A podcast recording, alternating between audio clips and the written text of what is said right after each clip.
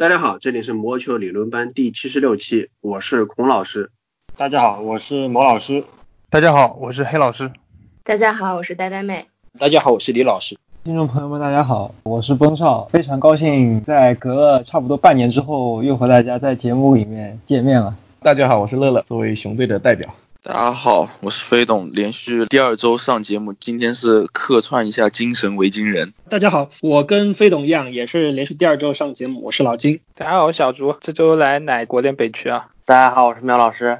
理论班七十五期出了以后，再加上其他衍生节目，像晨赛早自习、一些 fantasy 的特辑、一些 NFL 的季后赛特辑，加起来我们正好是出到一百个节目，所以某种程度上来说，也已经是百期的庆祝了。但孔老师自己本人还是觉得，等常规节目出到一百期的时候再庆祝一下，可能更名正言顺一点吧。现在就说啊，我们理论班到一百期节目了，就有点像最近几年什么 NFL 超级碗时代，明明才。五六十年，然后说，哎，突然就搞了一个百年，我就很懵逼。又说像 NHL 的把一些史前时代也加进去，前几年说他们百年了，总感觉这是故意去蹭一个百年的噱头吧，增加一些影响力。我觉得这种做法非常 low 啊，所以我们暂且不大张旗鼓了，大概争取半年之后，我们理论班来庆祝一下货真价实的百期纪念。那么今天棒球部分会聊还是复赛的消息，不过这次是真的实锤计划复赛了，不像之前我们是一讨论。到底要复赛吗？怎么复赛？不复赛吗？复赛吗？不复赛吗？复赛吗？像扯花瓣一样。顺便会扩展讨论一下，今年复赛的话，国联会采用 DH 制度，那么对国联球队的一些影响。冰球方面，枢纽城市的呃选举有一些更新消息，乐透签也有了非常令人瞠目结舌的抽签结果。季后赛前瞻方面，我们来到了六号种子对十一号种子的对阵，东部是飓风和游骑兵，西部是掠夺者和胶囊。而 NFL 方面，赛季分区前。家今天来到的是国联北区，好，那么我们现在进入第一个环节，棒球部分。MLB 终于复赛了，这个复赛其实大家可能之前如果认真听的话啊，胡老师谢谢你们啊，就这么无聊的话题你们还认真听了。如果你们认真听的话，你们应该有一个概念，MLB 大联盟一方和 MLBPA 球员工会一方在三月二十六号是签过一个协议的，老板说如果要空场比赛的话会亏钱要反水，然后后面就开始协商谈判。其实这个谈判某种程度上来说是多余出来的东西。因为三月二十六号的协议，它本身就可以构成一个复赛，只不过在这个协议上面，大家可以友好协商，谈出一个两边都满意的复赛计划。但是如果谈不出来怎么办呢？因为三月二十六号协议已经有个框架了，所以大联盟总裁 Rob Manfred 他可以指，你也可以理解为是强行指定一个赛程，最后这个赛程定下来了，赛季长度从七月二十四号或者说七月二十七号开始打，一直打到九月二十七号，差不多六十六天内打六十场比赛。这里面还有一些针对这个赛季的。特殊的细节，七月一号球员就要到球队所在城市报道了，进行春训啊，严格来说是夏训了。这个春训名单有六十人，原有的大家熟悉的四十人大名单基础上再加二十人。到揭幕战的时候，每个球队要提交三十人的名单。开季十五日后，这个名单减少到二十八人。第二十九日，也就是赛季一共差不多两个多月嘛，然后到二十九日赛季进行到一半的减少到正常的二十六人。另外一个交易大线，我们都非常熟悉的七三幺交易大线，那因为这个赛赛季。是七月下旬才开始，你当然不可能说七月三十一号就交易截止了，所以它这个交易截止就放到了八月三十一日，也差不多就是赛季中间稍微超过一点交易截止的期限。还有一点，因为赛程比较紧，而且比较经不起折腾耽搁，像平时我们已经习以为常的那种延长赛打到十二局、十三局、十五局，或者说十八局打高尔夫十八洞一样那种情况，可能现在就吃不消了。联盟这次与国际看齐，增添了一个一般在国际赛里面才会有的规则。就是如果比赛九局之内平手，进入到延长，二垒自动放置一名跑者，跑者由上一局最后出局的球员担任。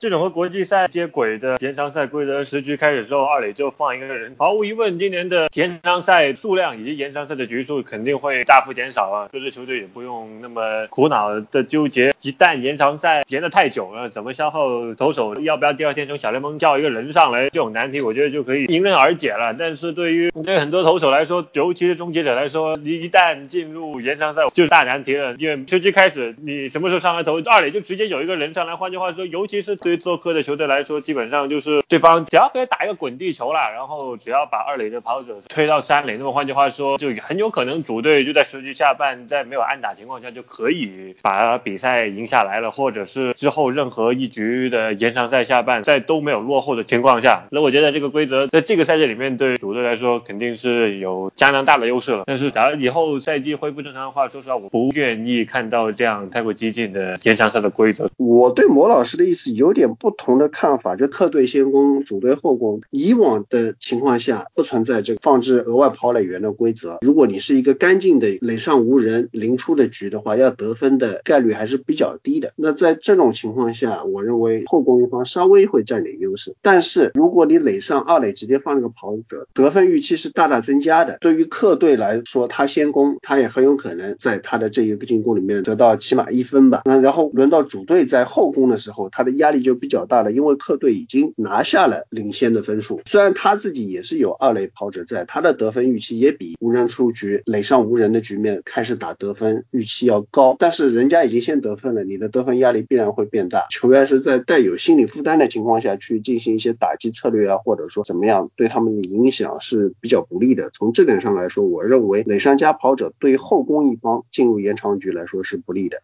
这个地方我就要多说一句，就是 MLB 的比赛应该是所有的体育项目里面唯一一个主场球队有真正的优势的一个项目。一个方面就是先攻后攻的这个关系，另外一个很关键的方面就是延长赛的时候，因为主队他是直接会派他的最好的投手来接管下面的投球的局数，因为他们不存在需要救援这个关系。但是客队呢，他们必须要把终结手留到最后，留到自己球队领先之后才能用。所以说，在这个投手的上面，应该是主队会占很大的便宜。二垒上有。有一个跑者之后，如果主队能够拿出最好的投手，说不定这些问题可能被三振啊什么东西一问题解决。另外就是，如果你真正的是先攻的话，理论上讲，如果你采用这种第一棒打者上去先触击，二垒跑者上三垒，然后高分先打拿一分，然后这局半局结束就得了一分。主队的话，他是有很大的机会去反超的，因为只要一支安打，比赛就会完全不一样。倘若主队真的能把这上半局守下来的话，那么他自己下半局就会采取这种保。保守的牺牲出局的打法，可能强迫举分。我觉得在这个方面上，主队跟之前以往的垒上无人开始的局面来说，主队的优势可能会更大一些。他可以上最好的投手，去解决比较困难的问题，而客队来说就没有那么容易了。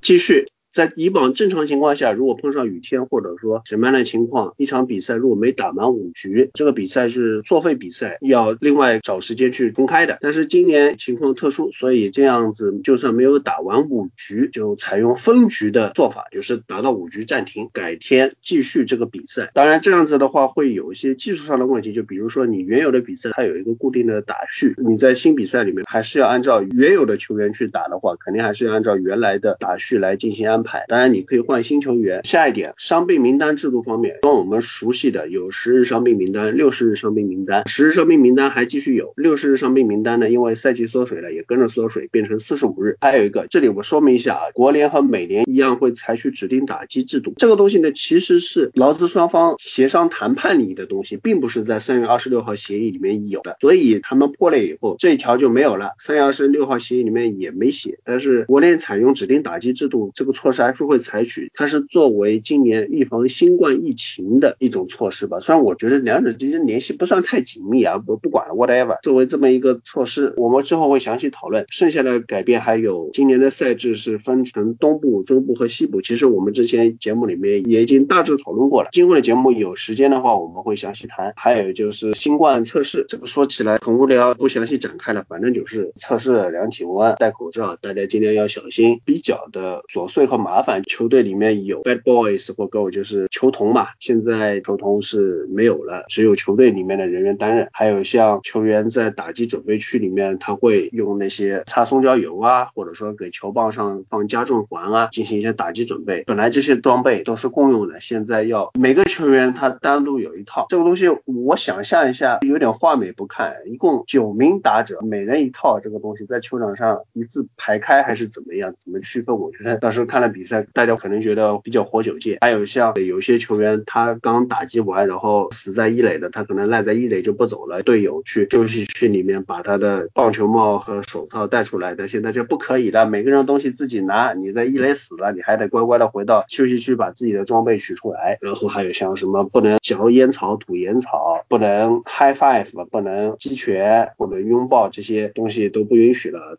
巴拉巴拉巴拉巴拉，反正就是大家按照常识来说，会对减少接触、防御新冠传播有帮助的一些措施。还有一点是比较有意思的，就现在还没有实锤，但是现在有个说法是，有些球员他不是没签约嘛，像亚斯尤普伊个联盟可能会招这些球员，把他们放到哪呢？纳什维亚那里没有大联盟球队，在那里弄一个算是训练营，或者说临时自由球员联盟，让两支球队就整天在那边对练，保持状态，这样那些没有签约的球员，因为他现在也没有组织，他没地地方去，弄这么一个地方让他能够保持状态，这样球队有需要了，你球员有伤啦，或者说他想要补强啊，就可以从纳什维尔的球员当中去挑人，而且这个球员因为一直有球打，所以他也是状态保持的差不多，挑过来可以即插即用。这个主意有点像去年还是前年，大联盟传说要在春训里面给失业球员弄一个春训营，因为当时自由球员太多了，因为很多球员在春训开始之后都没有找到下家，所以极度想过这样的方法，就像九十年代一样，去给这些球员其中一个训练场所。里面球员真的就很惨了，就像菜市场里面买菜被各支球队来一个一个接着挑走。我觉得对这些球员也是个好事情吧，毕竟今年这个赛季太短了，再加上今年有所谓的 taxi squad，有可能很多以前我们赛季中经常看到打短工的球员，可能今年都不会有找到工作的机会吧。对于真的又有实力在大联盟找到工作的球员，甚至是可以有机会打上主力圈，但是现在还没有找到工作的，我觉得对于他们来说是一个很好的帮助平台吧。先看了一下，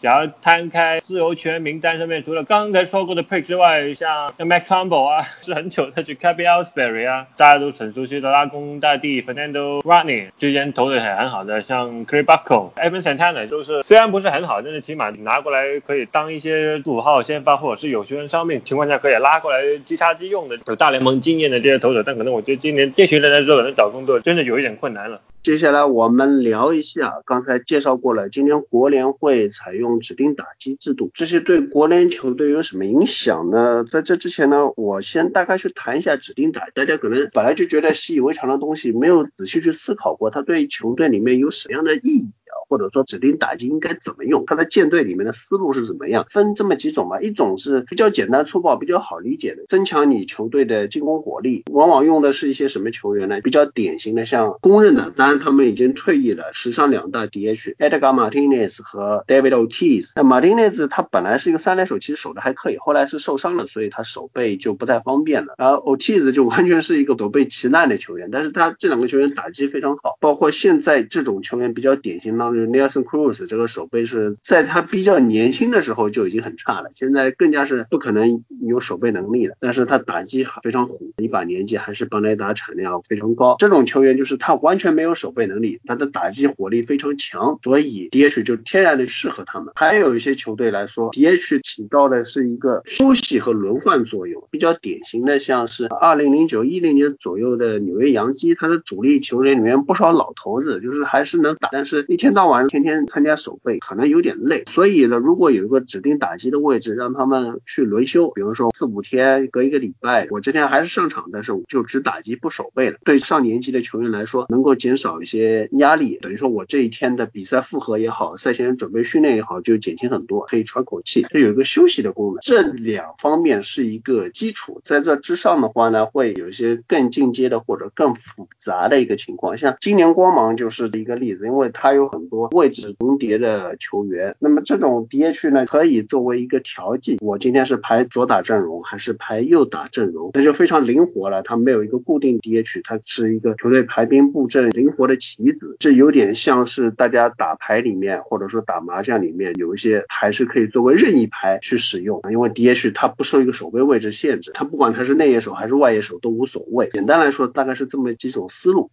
DH 这个东西，当然一方面呢减少投手的打击，保护投手，也让比赛更加的富有进攻性，更具有观赏性。对于国联球队的作用也是显而易见的。一方面能够让一些深度比较好的球队更充分的展示他们球队的打线，取得更好的成绩。另外一个方面，现在很多球队对于 platoon 的使用，对于左打右打左投右投这样的策略其实是很多的。加一个 DH 的位置，不用让他们守备，那么就会丰富他们排兵布阵多样性，也让比赛让 box score 更好看一点。第三点，既然有了 DH 的话，一些球队打线上多了一个位置，一些老弱病残啊，可以慢慢的弃用了，换一些年轻的血液，培养年轻的新人，这可能是比较重要的。比如说国联今年的 Dylan Carson，或者说 Alec Bohm，我觉得他们可能会从 DH 的制度中受益。不过 DH 这个制度在现在开始说决定试行，难免是有一点尴尬的。毕竟第一个方面，FA 现在已经结束了，自由球员市场一些大鱼通通下架了。你如果是早点让国联的那些球队知道啊，今年我们会有 DH，今年我们没有投手打击，那么他们肯定会在自由球员市场上更多的选择，有更多的签约，这个肯定是对他们来说有点措手不及。第二个方面就是红雀把 Jose m a r t i n 交易到了光芒，Jose m a r t i n 这几年我一直来说他是一个天生的 DH 球员，他就应该在美联，他就必须交易到美联。结果今年真的交易到美联，红雀发现，哎，如果有 DH 的话，我交易 Jose m a r t i n 就亏了呀，Jose m a r t i n 就应该不止这些交易的筹码了。所以说，疫情让 MLB 暂停打了国联球队这些措手不及，也让今年的 DH 的制度在国联第一次实行会变得更加的有意思。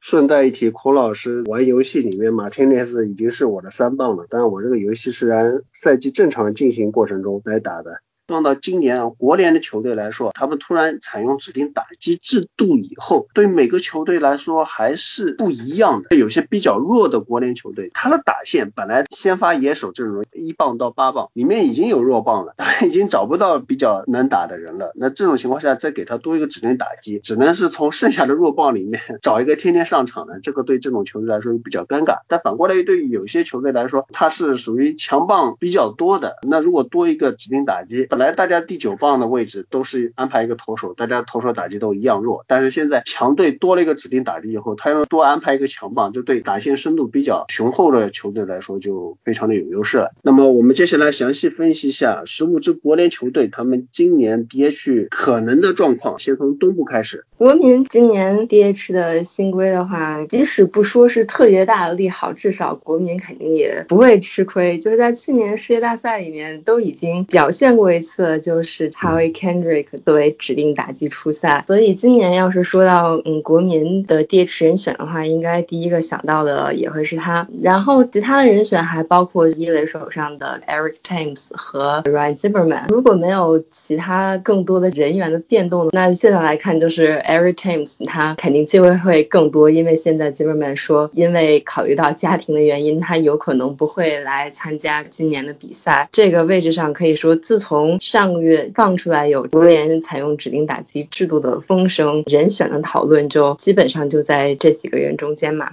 国联东圈所以有 DH 规则之后最大的输家，不用问大家都知道是哪一队是最大的输家了，就是迈阿密马林鱼。我，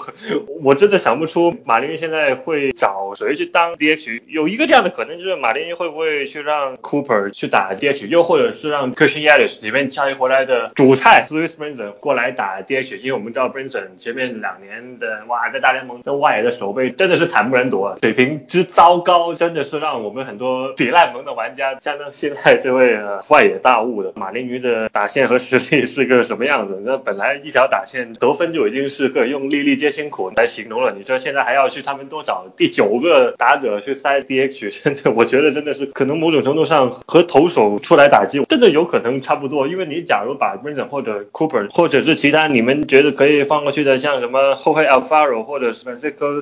Savali，又或者是 Jonathan Villar 这种放过去 DH 打，但问题是他们原来守备的位置，我也不觉得他们能够找得到相同水平的球员上去顶他们守备的位置，所以我觉得可能对于马林来说真的是一个不那么好的消息。本来阵容就不充实，然后现在还要去让他们多找一个打者。对于勇士来说，DH 这规则最大的受益者，我觉得是去年上来大联盟的内野手的大物 Austin Riley。Riley 去年上来前面打得很好，但是后面随着他比赛增加，这三垒手的越来越多，他变成有一些的状撞墙的这样的感觉，以至于他赛季初他刚上来的那段时间的鸡血打完之后，后面就经常就已经变成一部吃亏的电风扇了。所以我觉得可能有 DH 规则的话，我觉得勇士有可能会让奥森 Riley 先在 DH 上面占据大多数的时间呢。另外两支球队，大都会这个消息对大都会来说也是一个挺好的消息。首先，大都会的外野相当的拥挤，也有一些不那么会守备的球员。但问题是，我觉得有了 DH 规则之后，哪怕对于大都会的外野手的拥挤程度来说，仍然缓和不不了的，因为他们现在有谁有 Matt Adam，有守备臂力不怎么样的 Smith，然后 Yoenis Cespedes 就躺伤躺了很久，然后不要忘了大都会还有一个叫 Jet Larry 的球员。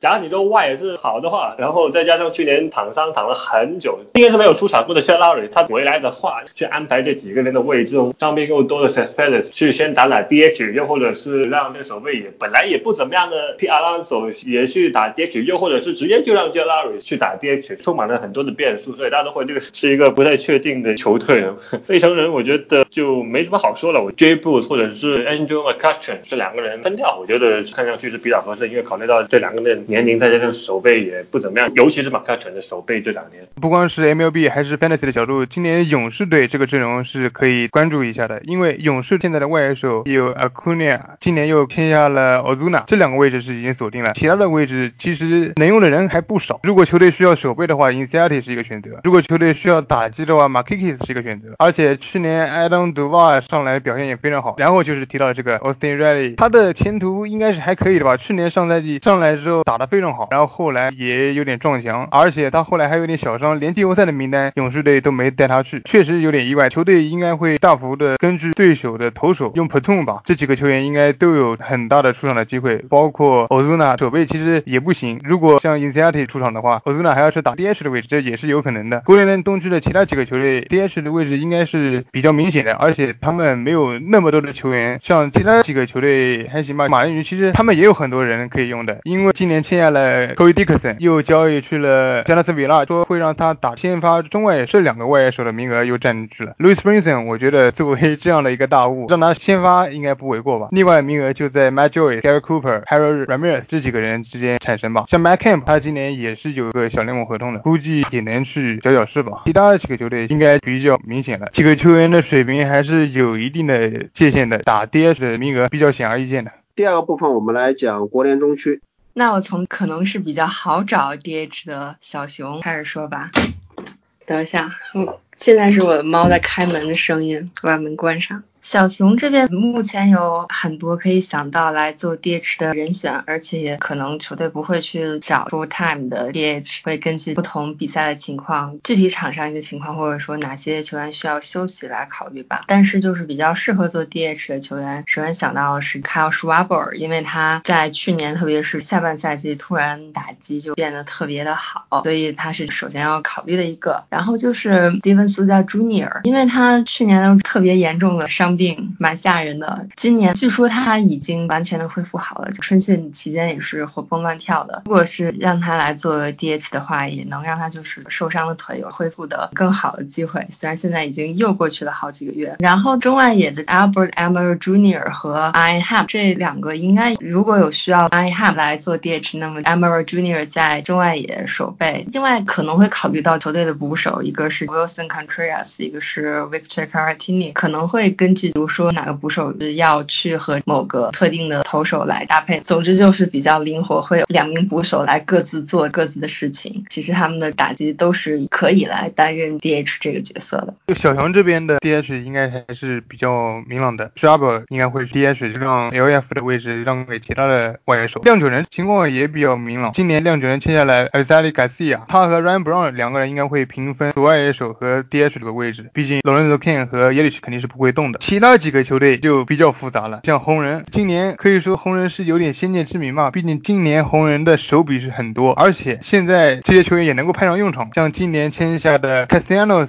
和 Senzo 肯定占据了两个外野手的位置。本来当时红人这些签约的时候就提到了外野手几个球员，像 Aquino、像秋山、Jesse Winker 这几个球员的水平都不错。对于红人来说，如果让投手打击没有 DH 的话，那红人每场比赛应该都是比较亏的，因为他们的阵容深度没有完全被挖掘出来。有了 DH，像 Winker。特尔、像秋山、像 Aquino 这三个人应该会占这两个名额，而且球队会根据对手的投手派出相应的球员，对红人来说肯定是一大利好。红雀这边其实也挺复杂的，Tommy Edman 上个赛季打得非常好，由于 Matt Carpenter 三垒手位置也很长时间了，不过前年的时候表现是非常爆炸，但是上个赛季歇火歇得非常厉害，我觉得他的位置可能要被 Edman 取代。然后外野手其实 Bader 他未来的金手套的候选人，我觉得他如果占据先发中外野手位置应该不为过。然后 Dex Fowler 这个大合同一般会占据一个主力位置，而且他最近的表现也还可以。所以说另外一个位置，像上赛季 Ozuna 走了之后，这个赛季就有好多球员可以选择了，像 Taylor O'Neill，刚才也提到了，之前红雀其实他们的外野手比较乱，能用的球员很多，就比如说 Taylor O'Neill 前年就上到大联盟，有了非常出色的表现，但是由于没有位置给他，他是一直得不到充足的打击的机会，这对他来说也是挺可惜的。那么现在的话，他就有一定的机会了。像之前由于 Jose Martinez 和 Ozuna 走了之后，这个球队现在的外野手的位置应该也是有了几个位置能让他们更好的竞争。所以说，Dylan Carlson 红雀的大物，说不定今年也会提前的上到大联盟，并且有外野手的守备的机会。这么几个球员应该会划分外野手和 DH 的位置。海盗这边就比较复杂了，因为海盗今年他们的实力确实也是和其他四个球队相比，已经完全比不了。国联中枢是一个一保四的状态，球队今年的球员水平也是比较平均，所以说他们在指定打击的位置上应该挺难做选择的。首先我说一下小熊嘛，我看很多人包括梅老师都不把 Kyle Schwarber 当主力 DH 的人选，我真的不太觉得像 Steven s o c i a Jr. 或者是 Amore Jr. 甚至是 David Bow 去固定在 DH。你说 Steven s o c i a Jr. 考虑到他之前重伤病，可能让他去打 DH 也不为过吧？但是可能综合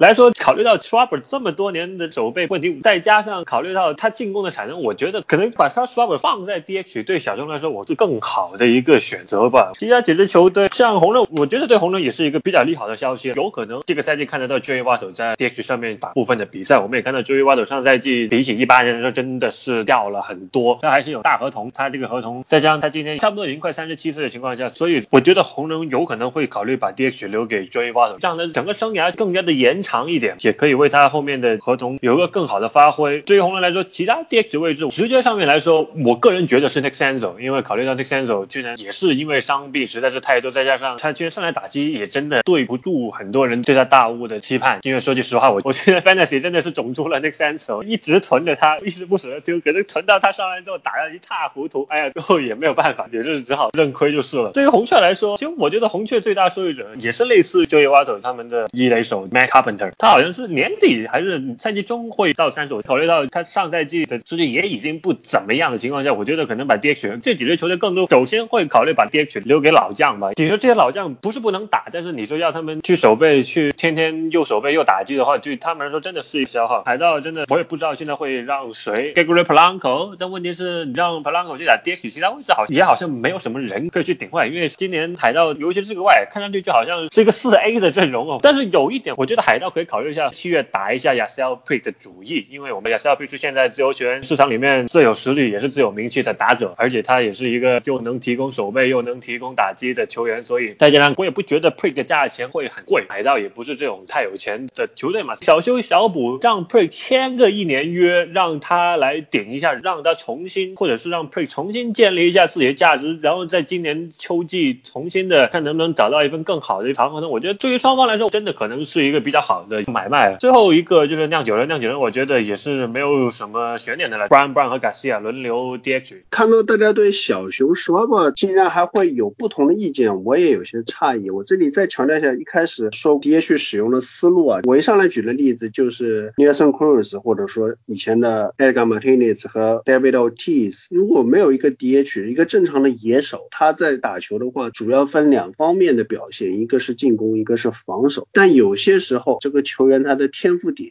没办法兼具的，就可能他是一个攻强守弱的球员，一个守强攻弱的球员。如果你选择了要这个球员员的话，比如说一个攻强守弱的球员，他在进攻的时候给你带来一个很大的收益，但是他在防守的时候会给你拖后腿。但因为你要用他的进攻，所以你只能忍受他防守是拉垮的表现。但是你希望他打击的时候多打一点，就是最后还是一个正收益。而反过来，有些打击一塌糊涂，但是防守很强的球员，典型的就是如捕手、游击手和中外野手。那么这些都是守备价值比较高也比较难的位置。所以如果他守的特别好的话，其实也不是希望他打击拉垮，只不过就是说他守备上带来的效果能够抵消掉他进攻方面的拖后腿啊，或者说让球队觉得是一个可以忍受的程度。如果可以的话，球队肯定是希望又是攻得好，又是守得好。而 DH 制度则是一个让一个球员只发挥他进攻方面的能力，而不需要去管他防守方面的能力。所以，当一个球队他有一个打击很强，但是防守非常差的球员的时候，用 DH 就是一种把这个球员价值最大化，或者说把 DH 这个位置是最大化，它能产生最大的价值收益。当然，你如果用在其他的位置上，比如说像 Steve s o n 的 Junior 去担任 DH 的话，这是另外一种用法，就是让球员能够休息，可以照顾到这个球员，这是一种用法。或者说我前面提到的，如果你球队的阵容有冗余，你可以进行轮换，可以让你的排兵布阵有更多的可能性，这也是思路。但是总的来说，最简单粗暴的、最产生收益可观的就是那种，如果你有一个打击特强、防守特烂的球员，让他蹲 DH 就是了。好，那么现在我们来来到了国联西区，那首先我要逮住魔老师采访一下啊，我们在之前休赛期里面深度讨论过红袜、道奇和双城的三方交易。其实那个三方交易当时还有一个配属交易，就是道奇跟天使之间还有一个交易，因为来了 Mookie Betts 以后，道奇这边要把外野手的位置匀出来，所以当时是准备把 Joe Pederson 送到天使，但是后来红袜这边出了幺蛾子，这个三方交易一度黄了，天使这边也不高兴，就 Pederson 不要了，最后是道奇换来了 Betts，但是 Pederson 砸在手里面，当时这个情况来看，对道奇来说是一个很头疼的情况，但是现在有 DH 了啊，你的想法是怎么样的？这个真的所谓的塞翁失马焉知非福 Pearson 虽然从他新秀赛季之后，他就一直没有回到大家觉得他原应该有的水准。其实一八和一九两年，我看到日 Pearson 更多的在打击上面的确是有一定的改进，再加上最重要的是道奇本来就是一支阵容深度比较厚的球队，而但问题是他深度比较厚的情况下，他过去两年队内有很多的一些伤病情况，包括一八年的 Turner 伤病，然后 Chris Taylor 的冒出，然后再到 Muncy 的冒出，所以我们可以看得到的是，随着 DH 规则的引进，对道奇来说真的是一个莫大的帮助。第一，他们首先解决了可能这种阵容轮换的问题，某些球员不知道要把它放在哪里打，你几个外野 Ballinger、AJ Parler，再加上 Mookie Betts 三个人怎么轮换，然后再加上 Joe Pearson 没走的情况下，就已经就四个人了，然后再加上替补席上面还有内外也都能守的 Chris Taylor，还有去年也打得不差的 Matt Beatty，这几个人怎么轮换，这个对 Dave Barber 来说肯定是一个相当头疼的问题。但现在 DH 规则出来了，问题就迎刃而解了，Joe Pearson 根本就不用走了，Pearson 打的真的是相当好的，在我自己的眼中，因为他去年在不是纯主力的情况下，留下了三十六发全垒打，一百二十七的 WRC Plus，所以之前天使那个交易这么轻松，这么便宜的价钱就送给天使，我反而觉得是有一点亏本的，因为三十六发全垒打对于 Joe Pearson 来说已经是升他进入大联盟之后生涯打的最好的一个赛季，其实在高阶数据上面也显示他慢慢接近到二二零一六年的水准，所以 DH 出来之后，我觉得对于 Joe Pearson 某种程度上也是拯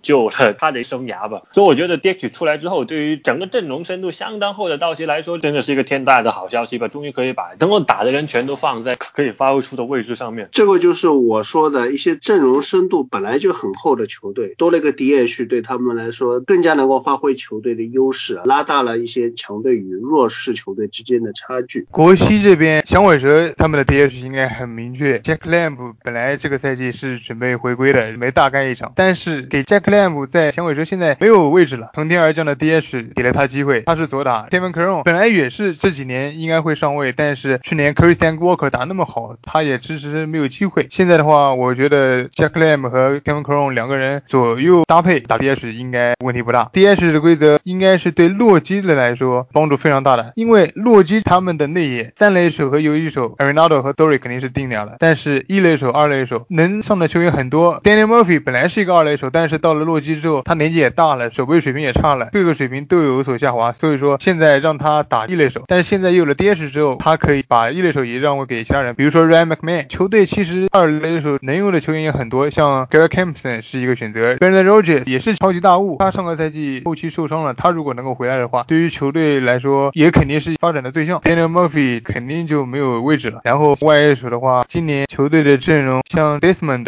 也是这样的情况，真的我要再说一遍，他真的是一个传奇球员。他从最难的位置打到最简单的位置，又打到最难的位置，然后他说不定又要去打 DH。在国民啊，在洛基这几年，简直是把能打的位置，从难的位置到简单位置都打了一遍，很有意思。道奇这边刚才讲过了，教室这边整体来说的外野深度还是不错的，像今年交易的 Tommy Pham，像全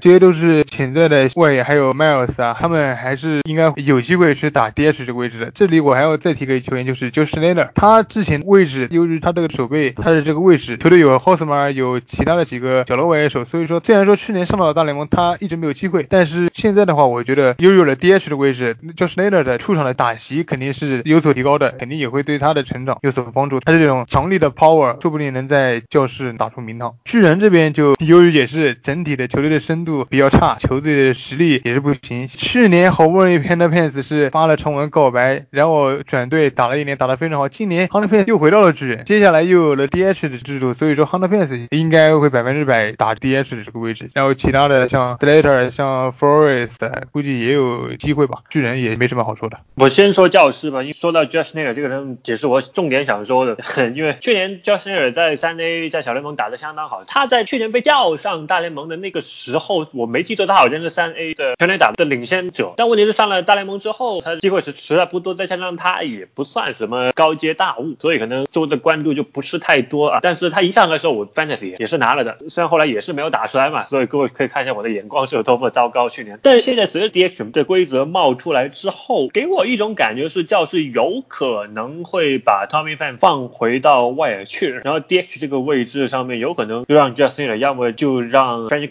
去轮着。Cordero 之前重伤，上赛季一直都在复健，但问题是，你知道在复出之后，Cordero 本来也不是什么打击很重炮的这样的选手，所以我有理由相信 Josh Taylor 会对这个 DH 位置去出有一张外卡，然后可能最糟糕的情况也是他和其他几个球员去 platoon 吧。然后响尾蛇这边悬念不大了，就是 Jack Lamb 众望所归的 DH 的人选。洛基就像刚才黑老师说的，完全是整个国西整支球队里面最多 DH 人选的球队了。我自己觉得可能 DH 的头号人选 Daniel Murphy，二号人选我觉得是 Brandon Rogers。但问题是，你说 Brandon Rogers 是个游击手大物，你让他上来打 DH，对他未来发展是不是好事？这个这肯定是一个坏事。但问题是 Brandon Rogers，你能说能挤得动 Travis Story 吗？这个我觉得有一点天方夜谭了。而且我也不觉得洛基会把他放回到小联盟，因为把他放回小联盟呢，不端端的就浪费他的 option 了。就再加上他上来大联盟之后，我也觉得他需要更多的出场比赛去提高他的打击水平，因为他今年也二十四岁了，所以我不太觉得洛基会直接继续把 Ben r o g e r 压在板凳上面，让他继续荒废这个赛季。另外一个 Ian Desmond，我们也不年轻了，也三十五岁，Ian Desmond 打击你说当 DH，我真的不太相信啊。在考虑到他的手背的多样性，可能更多的我第一时间已经把 Ian Desmond 排除出了 DH 人选，更多的我觉得是可能把其他主力球员换进 DH，让他们有一天休息时间，然后让 Ian Desmond 去打他那个位置，可能更多的是这种。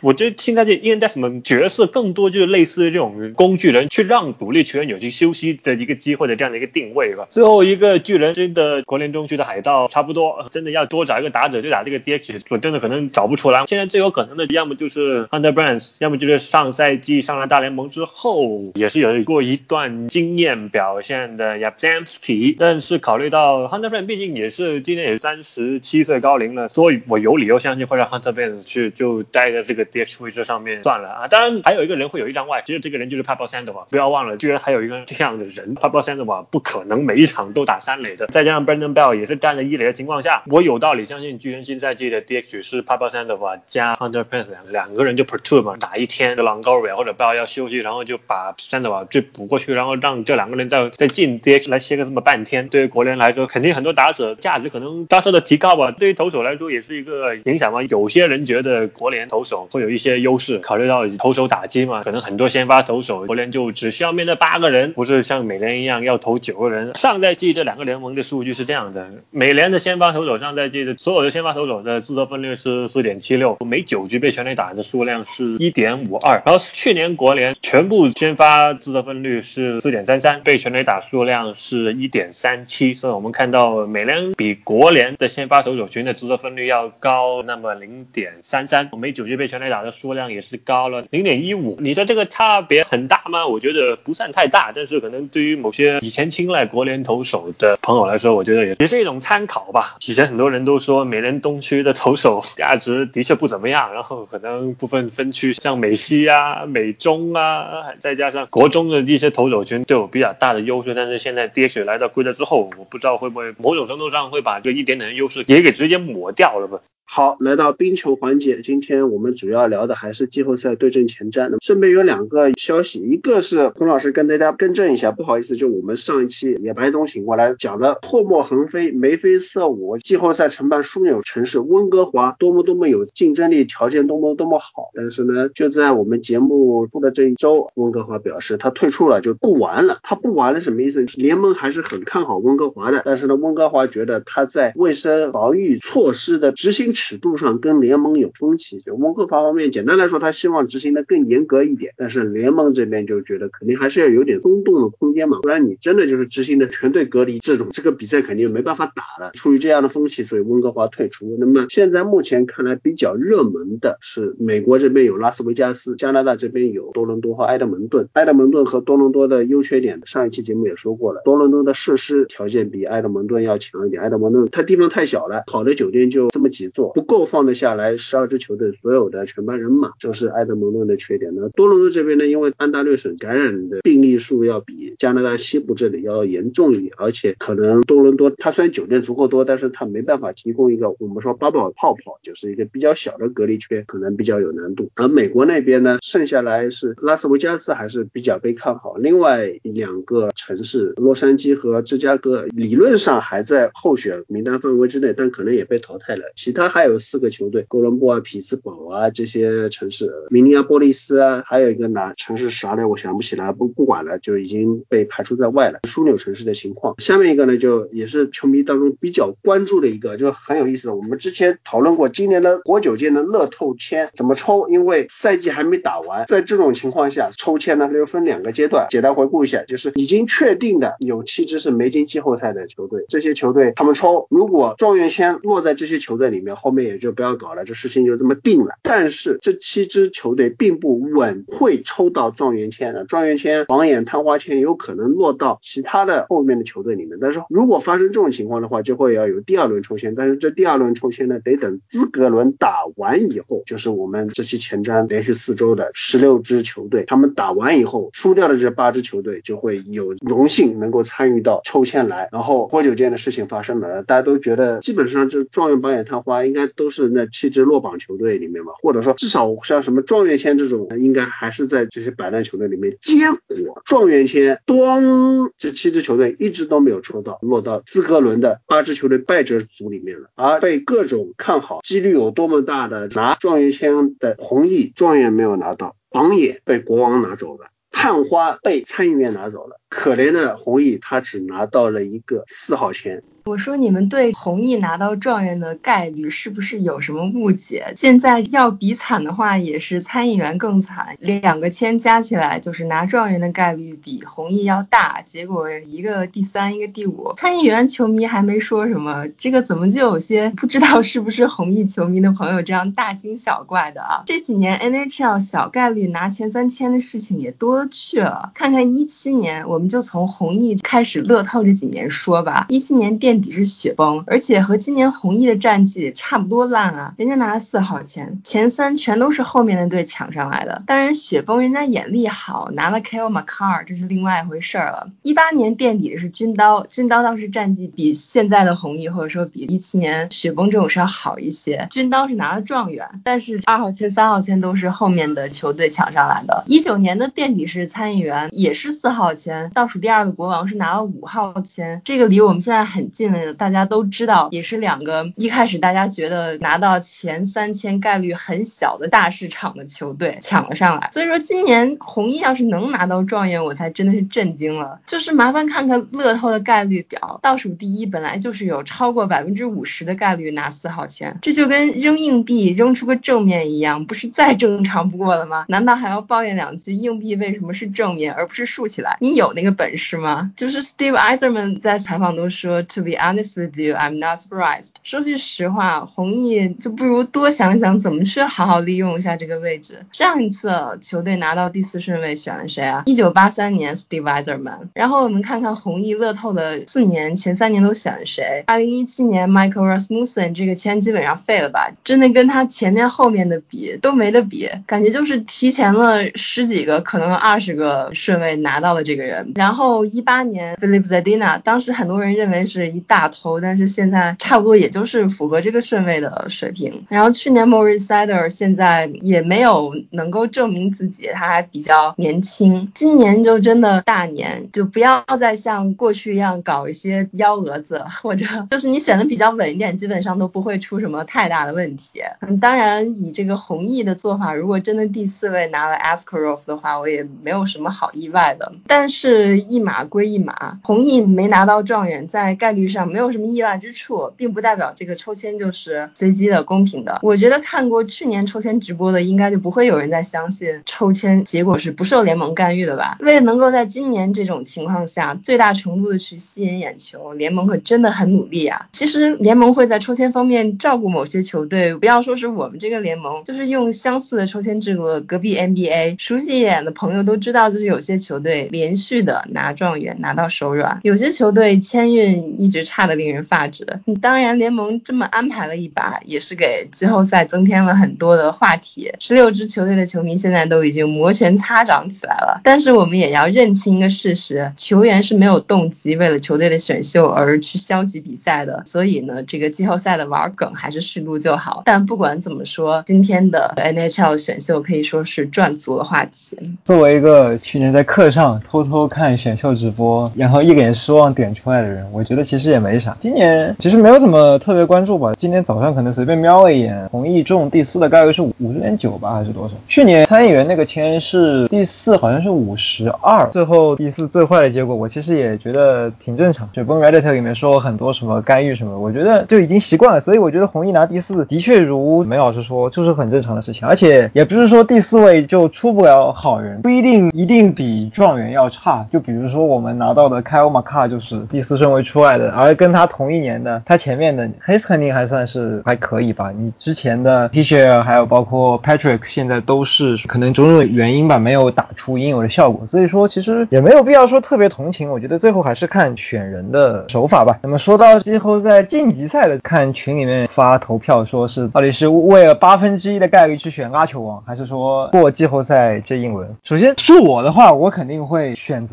还是去拼季后赛。比如今天交王的开卡就说，我们只会想着去赢得冠军，而签位还是不在我们考虑之中。这东西真的是输我那八分之一，这本来就是说这是一个算是一个很小的概率事件，也就是比你正常抽签可能高那么一点点。但是你可能付出的，因为毕竟好球员可能说隔着两三年又有新的一批这样还不错的苗子，但是可能一支队他这个阵容，他这个夺冠窗口真的就开那么几年。所以说，如果像今年这个样子，加上大家都休息了这么长时间，状态其实就算是常规赛战绩特别好的球队，他的状态其实也不能就一定保持着跟他常规赛一样。所以我觉得今年季后赛其实是属于大家都是有那么一点机会去拼的。那既然有着这么一个天时在，我觉得所有球队肯定会还是，只要你是一个理性的球员、理性的球队管理层，那肯定还是应该用全力去先把晋级赛拼下来的。概率的方面其实没什么好说的，弘毅有百分之五十以上的概率抽不到乐透，抽不到的概率比他抽中的还大，所以说他最后没抽中乐透也很正常。一个 placeholder 能拿到状元的概率是百分之十八点五，跟弘毅一样，所以说他最后能拿到状元也很正常。不过这个其实是有一点尴尬，因为毕竟联盟在赛季结束之前进行这个抽签，势必会让后面的比赛感觉有一点点尴尬。不过联盟肯定是不这样想的，联盟是他开始先让比赛变得激烈，underdog 逆袭的。概率变大，但现在呢，你有百分之十二点五的概率去争夺状元签。如果你拿不到这个状元签，你只能拿后面的一些顺位。所以说，所以说今年由于疫情，由于联赛暂停，最后选秀抽签还是挺有意思的，而且应该是联盟选秀的一个大忌吧，就是说在最后没有出结果之前就先抽签。你说让后面的比赛是怎么弄？不过这样子看点确实赚足了。这个我们是继续看比赛吧。从球队球员的角度，他肯定是要拼的呀，不然的话把拉球王弄过来挤自己的位置吗？当自己球队的领袖是吧？像蓝衣去年的那样子。他去年最后也没有说选择是为了球队的未来，或者说是选择交易到什么球员，干就完了，一鼓作气拿下了黑八。从竞技体育的角度来说，肯定就是每场比赛都是为了赢的。玩笑话就讲到这里，进入今天季后赛前瞻。东西部的六号种子队十一号，东部是卡罗莱纳飓风队纽约游骑兵，西部是纳什维尔掠夺者对亚利桑那胶囊。那先从东部开始，东部这个对阵其实有意思。虽然说飓风这个赛季常规赛表现非常好。也是在季后赛对阵中拥有主场优势的，但是飓风这个赛季打游骑兵是四战全负。而且最近十年来说，游骑兵对飓风的战绩是三十二胜八负，对着飓风有压倒性的优势。虽然说之前飓风的整体的阵容啊一些方面和游骑兵没法比，但是这个东西在季后赛这种小样本的比赛上，对游骑兵的优势应该是挺大的。游骑兵其实今年以前我都是先从锋线上来讲，今年我想先从门将上来讲，因为游骑兵这个赛季门将比较有意思，他们是联盟中唯一一个呃三个人正常轮换的门将阵容，老将 Longquist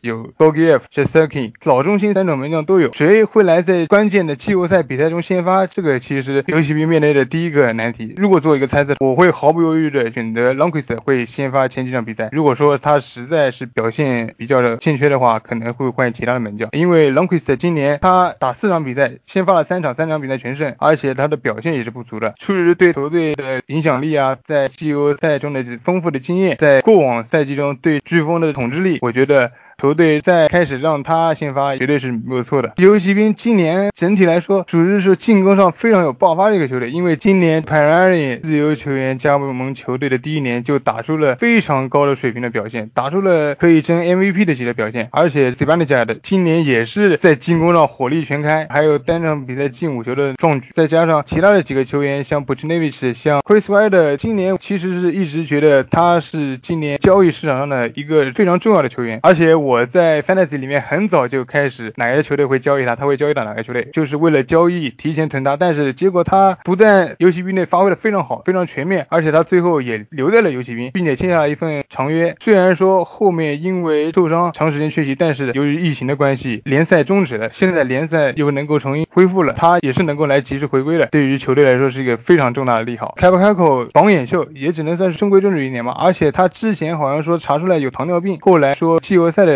比赛应该是不会受到影响的。游骑兵的整体的阵容就是 top six 非常的强。之前 Athletic 有一篇文章就是想谁是联盟中最强的一组，最后通过分析，通过数据，游骑兵的一组才是联盟中的最强。这个其实也是游骑兵整体的实力的一个体现。后卫方面，当然有一个重要的新闻就是 Billy Shea 直接是从游骑兵去了飓风，这个在直接的战斗力的对比上面，对于游骑兵来说肯定是一个重大的损失。但是今年球队的几个后卫还是可圈可点嘛，像 Adam Fox，虽然说白总和崩伤要连续两周做客我们的节目，但是古老师当时是说了，只有 Adam Fox 才是今年最佳新秀的唯一的候选人。而且 Adam Fox 他不但在进攻上，在 PP 上对球队有贡献，而且他的防守也是要比 k a l m c c a 和 Queen Hughes 要好的。由于游骑兵这个赛季对阵飓风战绩啊，心理上啊，可能是整体的风格的对比上啊，压制了飓风。常规赛四比零，他们到了季后赛应该也是不会惧怕飓风的。首先，我想说一下游骑兵的季后赛的门将问题啊。问题说复杂也复杂，但是说简单也简单。就我看的话，首发门将肯定是 s h s t e r k i n 因为季后赛门将怎么说呢？你就上球队的一号门将就完事儿了。现在球队一号门将就是 s h s t e r k i n 嘛，虽然他常规赛出战次数少了一些，但是要说到 l u n c a s 的话，他今年呢赛季的后期已经是打的比赛非常非常少了，而且他确实前几场对飓风都表现很好，但是都是赛季。前半段的事情，所以我觉得根据目前的这样一个状况，而且游骑兵他们已经放出这个口风了，季后赛会让施特根先发，就除非训练营里面出了什么意想不到的状况吧。所以我觉得，其实一会儿我们要说的胶囊和掠夺者那一组的话，我觉得掠夺者的门将我也是这么看的，我看好 Saros 他的出场的优先级是在 p e k a r a n i 的前面的。然后刚才一组已经说了非常厉害，二组 Panarin 带队。也是我们看到这赛季很稳定，但是三四组刚才就提到了一个不确定的是 Capo Caco，就是我刚才又看了一下，好像也没看到说 Caco 他就确定他现在这个身体状况，不仅有这一型糖尿病嘛，还有就是乳糜泻，反正是这种免疫系统方面的一些问题，和 Max Domi 都有这种问题，没说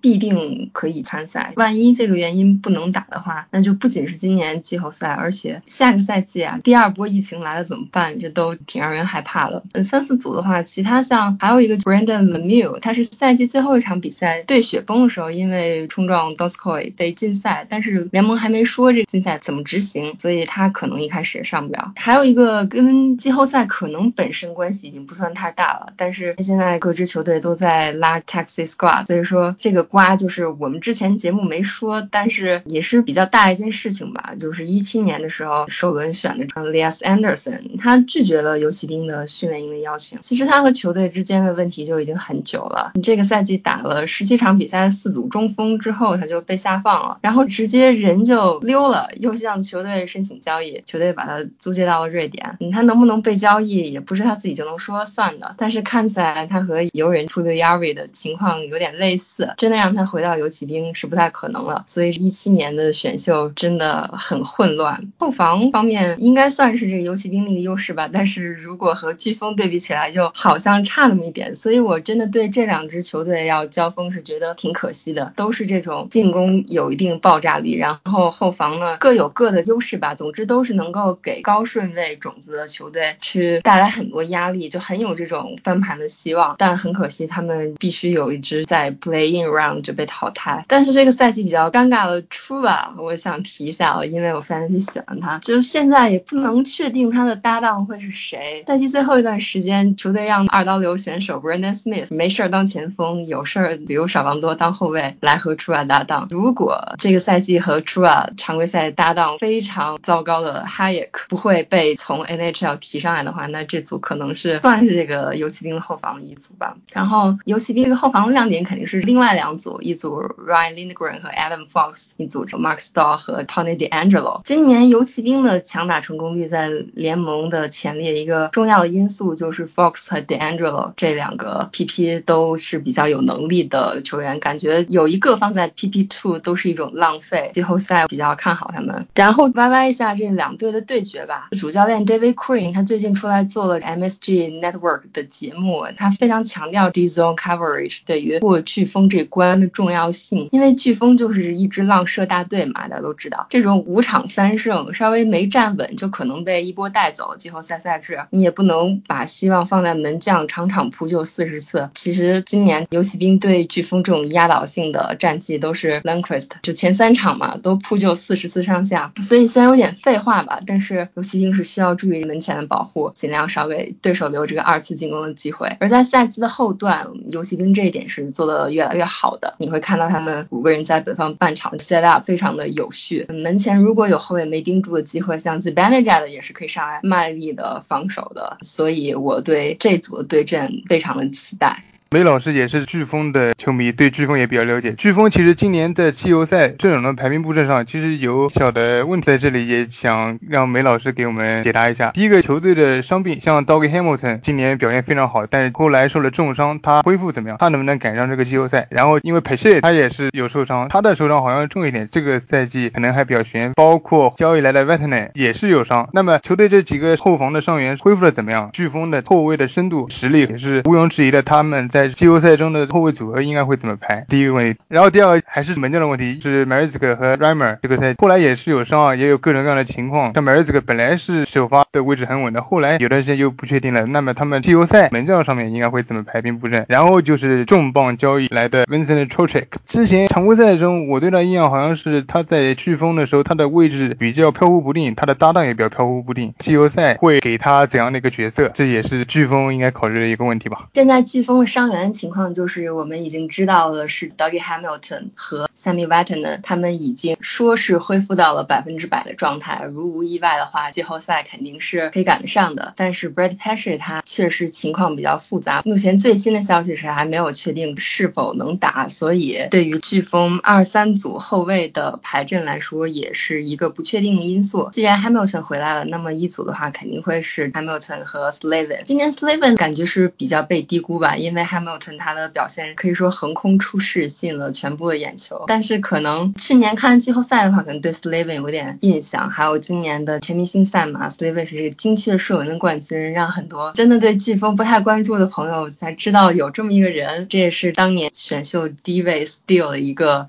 啊，非常好的例子。但是二组现在因为不知道 p a s h 到时候能不能打，然后今年飓风因为有一段时间后卫的伤病实在是太严重了，所以才拼命的去在交易截止日交易后卫。结果到现在就如果所有人都齐了的话，反而这个深度有点太深了。球队本身的就不要说 v e t e r n 和 Shay，球队自己像。Joe Edmondson 表现挺好的，然后去年季后赛也打过的 Hayden Flurry、Trevor Van Riemsdyk。就根据具体情况都有可能会上吧。J. Gardner 好多人黑他，但是我觉得季后赛肯定会有他一个位置，因为赛季终止前 最后几场的表现，他是突然就变得非常的出色。这就是飓风现在的后卫的情况。说到门将，其实飓风今年这两个人都表现平平，扑救水平都联盟平均以下。好消息就是总三现在都已经从伤病中康复了，不会再派上 The Bonnie Driver 了。还是我刚才说的，球队的话，季后赛就直接上目前的一号门将。虽然两个人都差不太多，但是如果没有训练营当中一些意外状况的话，估计还是 Mrazek 会先上。但是去年季后赛 Mrazek 和 McLeany 两个人也是分担场次的，短的系列赛情况下，可能让 Mrazek 直接打到底，除非一上来被打爆什么的。但如果再往后走的话，还是有可能 Rammer 打一些。然后说到 Trocheck 的问题，就是他回来还是二组打的多一些嘛。然后然后季后赛的阵容里面，我也比较会看好他出现在二组。左边的话 n e i t h e r w r i t e r 右边 Martin Netras 可能性比较大，而且他肯定也会有很多的参与飓风 PK 的机会。我就一直在强调飓风对游骑兵的这个对决是多么的有意思啊！如果对两支球队稍微了解一下的话，就会知道今年一方面这两支队战绩很接近，为了外卡名额一直都争得你死我活，而且就是除了做了一笔刚才提到的交易 Brady Shea 还有首轮签之外呢，双方其实是有频繁的人员的往来的，只不过就是一些可能没有那么出名的球员，像可能会组成游骑兵整条四组的这个 Philip De Giuseppe、Greg McKegg 还有 Julian Gauthier，嗯，他们都是去年或者今年上半赛季还在飓风打球的人，但是就像刚才说到，飓风今年的战绩是被游骑兵横扫，所以这也是飓风对复赛方案投了联盟仅有的两张反对票当中的一票的这个原因。去年的飓风，它是以领先全联盟的 five on five possession metrics，背负着数据宅们的希望，十年内第一次打进季后赛，掀翻了首都人，然后又横扫了岛人。但是到东部决赛却交了一笔学费，这个系列赛特勤组的重要性就被无比的放大。飓风百分之九的多打少成功率和百分之六十八的少防多成功率，场均还被对手打进一点七个强打进球，真的是让飓风知道了社会的险恶。所以改造特勤组，增强阵容的深度，就是飓风这个赛季的主要任务。我们也看到球队今年的 PP 的进步是非常大的，Dougie Hamilton 和 Andrew Svechnikov 在今年的多打少的表现当中都很好，但是其他成员也很好，嗯，少防多也非常优秀啊。飓风这个一组肯定是大家最关注的，就是 Svechnikov、阿后 t e r a v i n a 也是强打一组的前锋当中的三人。Svech 这个我们已经吹过很多次了，在节目里就也不用说太多了。阿后和 t e r a v i n a 我们一般都认为五打五或者是多打少很厉害，确实如此。但是此外，他们还有很多的少防多的出场时间。Tara v i n a 他今年防守非常好，阿后是短手球进了好多，以上三个人都是场均能拿一分左右的人。飓风的场均半分左右的人是有很多很多，组成了飓风的二三四组。除了刚才说到的 Trocheck 那一组之外，三组我觉得比较可能就是 Brock McGinn、Jordan Style 和 Justin Williams。Williams 是之前都不知道他这个赛季会不会回来嘛，结果回来之后就效率非常之高，因为他们回来也是让 Ryan Zingle 去到了四组，可能会和 Fogo 和 Martinuk 来这搭档。总之，飓风前锋的深度是有的，也是有几个高效的得分点。刚才后卫说了很多，门将也说了，那我再提一下飓风可能的扩充名单吧。这次基本上不会有太多 Taxi Squad 的人有正式上场的机会，但是今年 AHL 得分最多的后卫 Jake Bean 与游骑兵相互换新秀换来的 Joey King 应该是肯定会入选训练营的。飓风的农场也是被在联盟应该没有前五也有前十吧，这样很靠前的位置。最后还是回到两支球队对决的上面，我觉得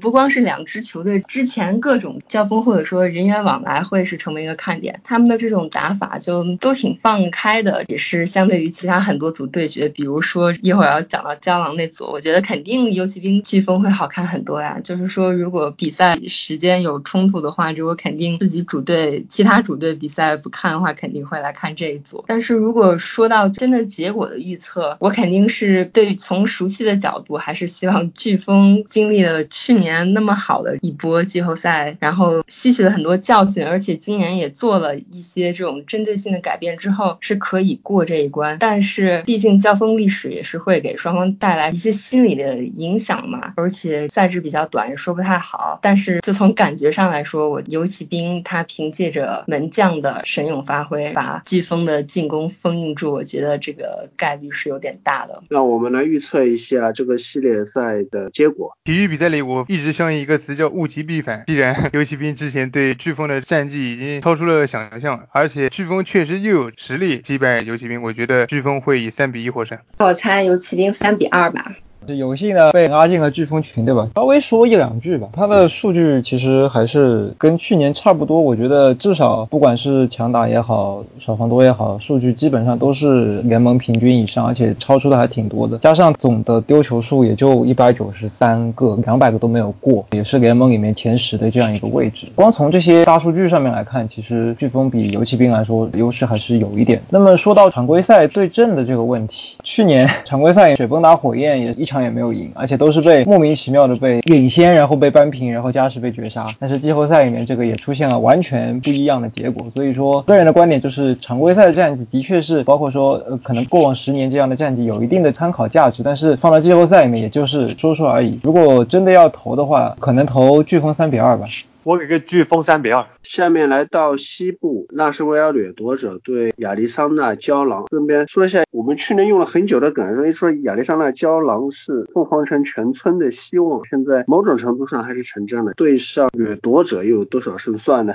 先说一下这两个球队的硬件吧。进攻，掠夺者这个赛季常规赛场均三点零七个球，胶囊是二点七一个球，很明显看出来胶囊是明显低于联盟平均的。掠夺者其实今年进攻感觉不是特别的好。如果只说进球，只有一个球员进球上二十，那么当然是当家球星 Forsberg。Forsberg 今年这样的数据，相比他前几年其实也是持续走低的。另外一个箭头 a r v i s o n 受到了相对来说比较严重的伤病嘛，回归之后还可以，但是总的数据上面肯定是就差一点。再说别的，什么 Duchene 呢？Torres 这样的球员都已经是就日薄西山了。总体卫罗者应该说就是一支这样，就是单箭头，而且自身的水平也不是特别过硬。如果我说我们把时间往前推一点，推到他们打进总决赛那一年，卫罗者本身虽然进攻肯定是没法去跟企鹅比，但是他至少也是有一个状态非常火爆的艾维德森还有包括 Neil 啊这样的一项球员去分担一下的火力。那么现在掠夺者要找谁去来辅佐自身状态已经在下滑 Forsberg，肯定是他们要季后赛里面要解决的问题。有个好消息，他们队长 u c。本赛季这个状态还是非常的棒，应该说签下长约之后是不负众望，而且作为球队的队长，如果说季后赛里面遇到这种僵持的局面，没有人站出来分担进攻的话，UC 应该势必会把这个责任揽到自己身上，也可以大胆预测，我觉得今年季后赛如果未落者过掉这一轮之后，他之后的这些表现数据来说，应该也不会很差。一二组的这些球员，Bonino 啊，Young Crook 还有 Seasons 这些代表球队进攻深度的球员，他们的表现其实也是决定未落者能走多远。你不可能说每一轮的。对手都是像胶囊这样进攻相对来说比较比菜，可能更菜一点的球队，就直接跳一下胶囊吧。什么叫比掠夺者更菜的水平？就是胶囊这个样子。我们先不去说十二月份新加入球队的 Taylor Hall，赛季一开始就到球队的 Phil Castle 打满整个赛季，他居然只进了十四个球，送出二十四个助攻。作为一个 Fantasy 选他的人，我实在是看不下去了。那么跟他的巅峰比，这肯定是缩水了，可能有一半的这样的水平。你去指望一个状态打成这样的 Castle，然后又没有很多比赛，让他在季后赛里面去承担进攻的。责任一锤定音，那很明显，我觉得不是很现实。而且，如果把胶囊这些进攻线的球员，呃，从射门数量来看，没有一个球员超过一百九，最高的是凯尔，好像一百八十几吧。就是有这么可能十几个球员，他们的射门数其实都是相当平均。这我觉得反映出一个问题，就是胶囊并没有因为说今夏，包括说赛季中的这些大动作吸引来的大牌球星的加入，而去改变可能球队之前三四年、四五年相对来说战绩比较低迷的时候那些打法，依然队内存在了进攻大锅饭。的格局谁行谁上？我个人的理解，其实胶囊应该是围绕着与新加入球队的这些可能风格比较鲜明的巨星去来设计、去改变他们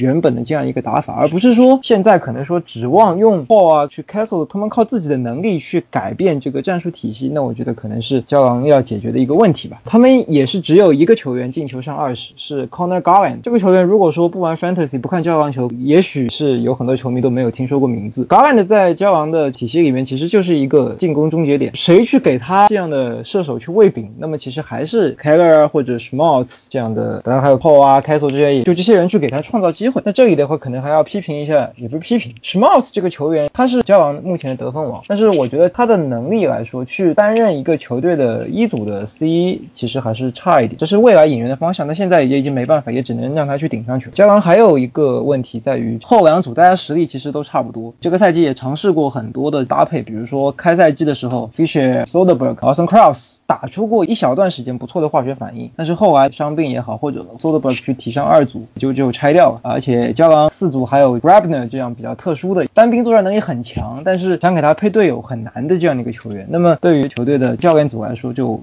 如何去把他们的后两组找到一个稳定的出场搭配，就是他们要解决的问题。如果说后卫的话，队长 Oliver Ekman a r s o n 今年其实是有一定下滑的，他们的一组跟韦罗者的一组对比起来就差好多。二组 Chicken 和 Goigoski 其实是有那么一点看点，但是你如果硬是去跟韦罗者去这样对位对子的话，可能说还是有一点的差距。那么我觉得凭着这样的一个火力配置，加上焦阳其实在赛季暂停之前状态其实也非常的迷，精神状态也不是。特别的好，所以我觉得如果光问进攻的话，他们和韦罗者比起来，差距还是有一点。第二个对位特勤组其实没有什么好说的，因为这个其实可能是教王现在还维持着比较小优点吧。他们无论是从，当然他们的强打其实也一塌糊涂，也就是联盟十八二十差不多这样的一个位置。他们的小防多倒是接近八十三的水平，联盟第五，也是符合他们可能这两个赛季的水平。这韦罗者这边稍微提一下，他们今年的特勤组就不知道在干啥，强打成功率居然能比教王还要差，只有十七点六，完全看不了。包括小防多七十六点一，是联盟倒数第三。这边提一下这两支球队。当然，这个我可能会放在后面说吧。就是他们这赛季跟骄王的第一场交锋，他正是因为球队的特勤组都在梦游，被骄王一场比赛居然打进了三个多打少进球，所以说那场输的就一场脆败。如果说季后赛韦罗者真的说陷入犯规困扰的话，可能还是挺危险。他们两个门将，不论是 Rini 还是 Saros，少防多的时候表现也没有说有谁会特别好，不存在这样扬长避短的可能。我觉得这是如果只说特勤组这一点，这可能是这组对阵里面掠夺者相对来说最大的一个短板。后防门将这边，门将 Rini 之前季后赛什么的还是可以的，但是这个赛季数据也是下滑的比较严重，扑救率已经到九十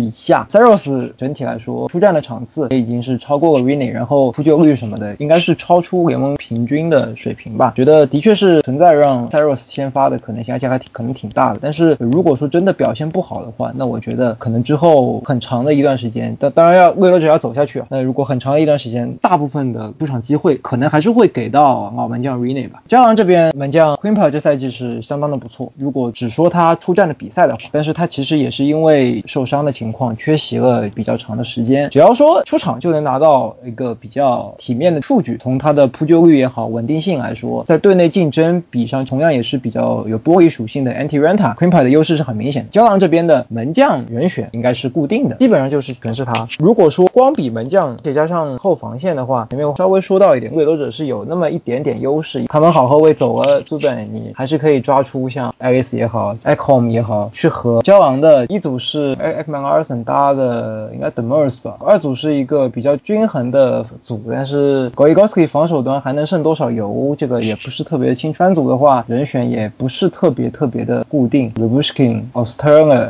还有 a l m a s o n 这些球员实力，包括像 a l m a s o n 之前还打过不少的季后赛。但是真要说稳定的话，可能后卫的话还是掠夺者稍微占一点优势。如果说把整个后防都加起来的话，可能两队是平手的这样一个情况。最后一个硬件要说的季后赛经验，不过这也就是参考一下。掠夺者是近几年的季后赛常客，包括 t r i s Duchene 这样的季后赛老油条。那么从经验方面，包括说经历了失败之后控制更衣室来说，他们我觉得是没有任何问题。当年进季后赛的交往还叫菲尼克斯呢，对吧？那一年参加过季后赛的球员有一个人去掠夺者，有一个叫杨斗，反正也不在队里。还有就是 Oliver Ekman Ars，看看着好像经验欠缺很多，但其实如果真的把教完全队的名单拉出来，也没有大家想象的这么的稚嫩。除去两个这赛季新来的 Paul 啊、Castle 这些球员之外，别的像 Richardson、Grabner，还有 Quimper 啊、Soderberg、Yalmas 这些球员，其实也都是有那么一点季后赛经验的。真要去跟掠夺者这样的球队比，最近的这些有没有参加过季后赛呢？那肯定是没法比。但是这一环的交王的劣势也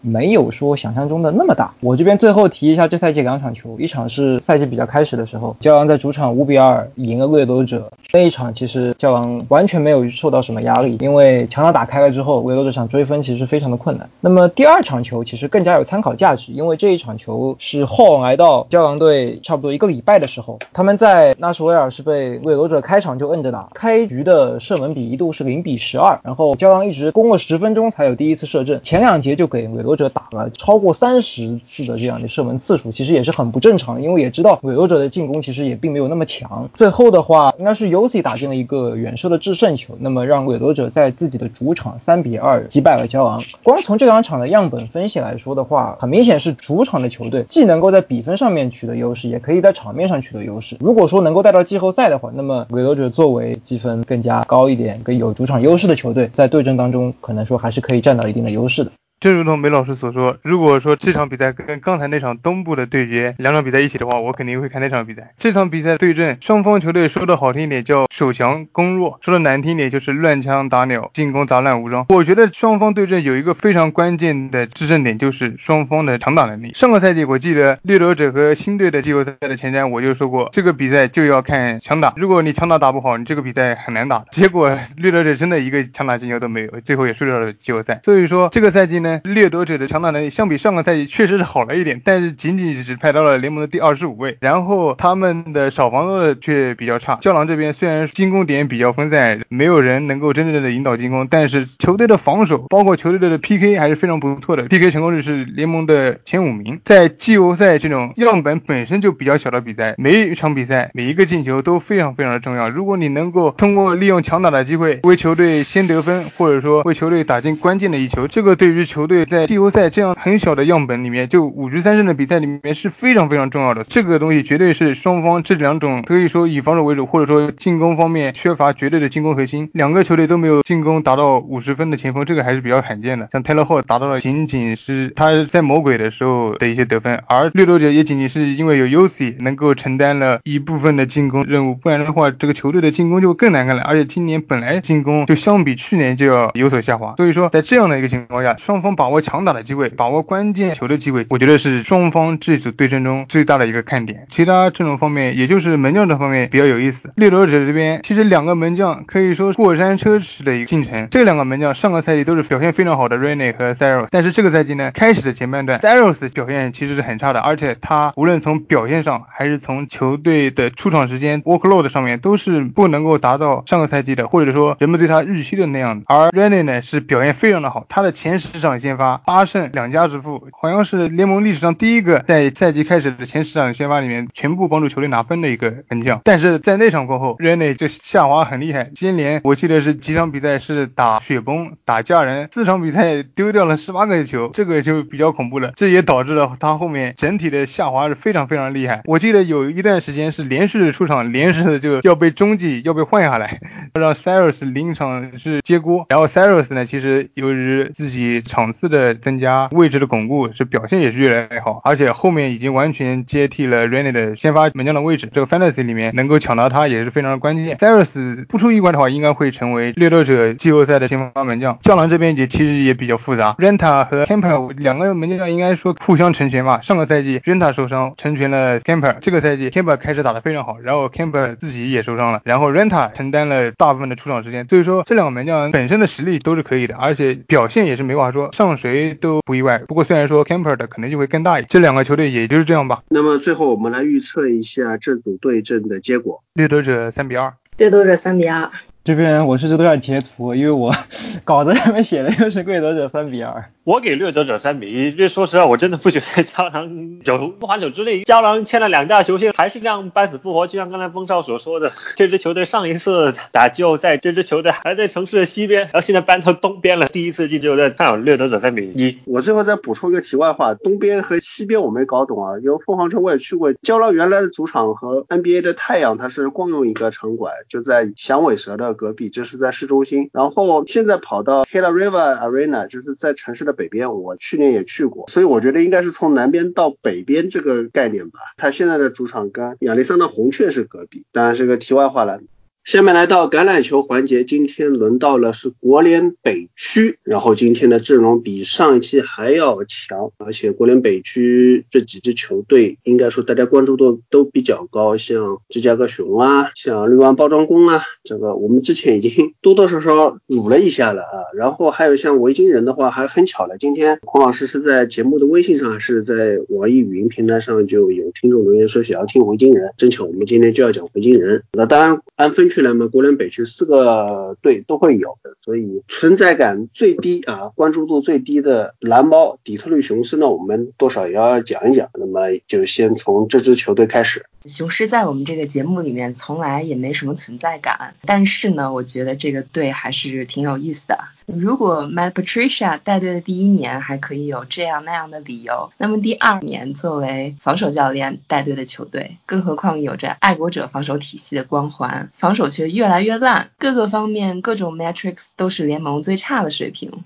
雄狮球迷需要一个解释呀，而不是听 My Patricia 一次次说 We gotta execute better 这种。听起来就疑似甩锅的话，不是我的 scheme 有问题，是这些人执行的不好呀。其实去年在 Matt Stafford 受伤之前，雄狮虽然非常依赖传球进攻，但是也取得了很好的效果，只是运气呢差一点，比分接近的比赛总是不能赢下来，有第一场的平局，还有和包装工那场被裁判给吹没没了的周一夜赛。哎呀，想起这个就生气。Trey Flowers 两次所谓的 hand to the face，明明手。手一直就在肩上啊！这种裁判真的每一个吹罚都在证明回放的重要性。总之，雄狮去年领先进入第四节的比赛非常多。然而，在 Stanford 打出了生涯最佳表现的同时，他们的防守组却在花式帮助对面刷分。然后，随着 Stanford 背部骨裂，赛季报销，球队也彻底的走上了争夺状元签的道路。去年在防传和防跑都非常差的同时，雄狮的冲传是球队的最大的问题。就比如第十一周输给牛仔的比赛 j a p r e s c o 传出了四百多码，赛后他对媒体说自己不用着急，可以。阅读一遍一遍又一遍再出手，他的本意是夸赞牛仔的进攻锋线，并没有要去挖苦雄狮的意思，只是说了一个尴尬的现实，那就是雄狮是没有冲传这回事的。还有打熊，本来替补四分卫 Blau 和 Gala Day 和 Marvin Jones 连线都挺成功的，但是不是我这个熊迷自黑，你对 Trubisky 都没什么施压，让他一次次在口袋里面轻松出手，结果也是领先进入第四节被熊翻盘。二零一九赛季雄狮对面四分卫平均出手时间超过了三秒，不仅稳坐联盟倒数第一。而且和倒数第二的德州人都拉开了相当的差距，这不是 Mike Daniel 这是让 Hand 这些防守前线的伤病就能解释得了的。雄狮平均每次冲传人数是四点零个人，联盟最少。那么请问其他人在干什么？对了，说到雄狮去年的防守协调员 Paul Pasqualoni，他和 Matt Patricia 二十年前就在雪城大学共事，怎么会相互之间沟通不够？何况 Matt Patricia 也会在一些情况下自己教战术，所以是球员没有执行好呢，还是 Matt Patricia 的 scheme 他的 play calling 就有问题？去年在赛季当中，Darius Lay 就公开说，我觉得球队的防守是把拼图拼到错的地方。他的离队也是雄狮的休赛季的第一个损失，因为他不想在 Patricia 手下打球了，坚决请求交易，球队就只好用一个三轮加五轮把他低价送走。不过球队对于自由球员和选秀的操作还是得到了广泛的好评，甚至在国北一些不知所谓的球队的衬托之下，Bob Quinn 简直就显得是智商压制啊！球队一早就为 Darius Lay 的离队留了后手，签下 Desmond t r u f a n。他的生涯 PFF 的评分基本稳定在七十。虽然他并没有比 Darius Lay 更好，但是他也是有加速、变向、反应、敏捷性这些地方的优点。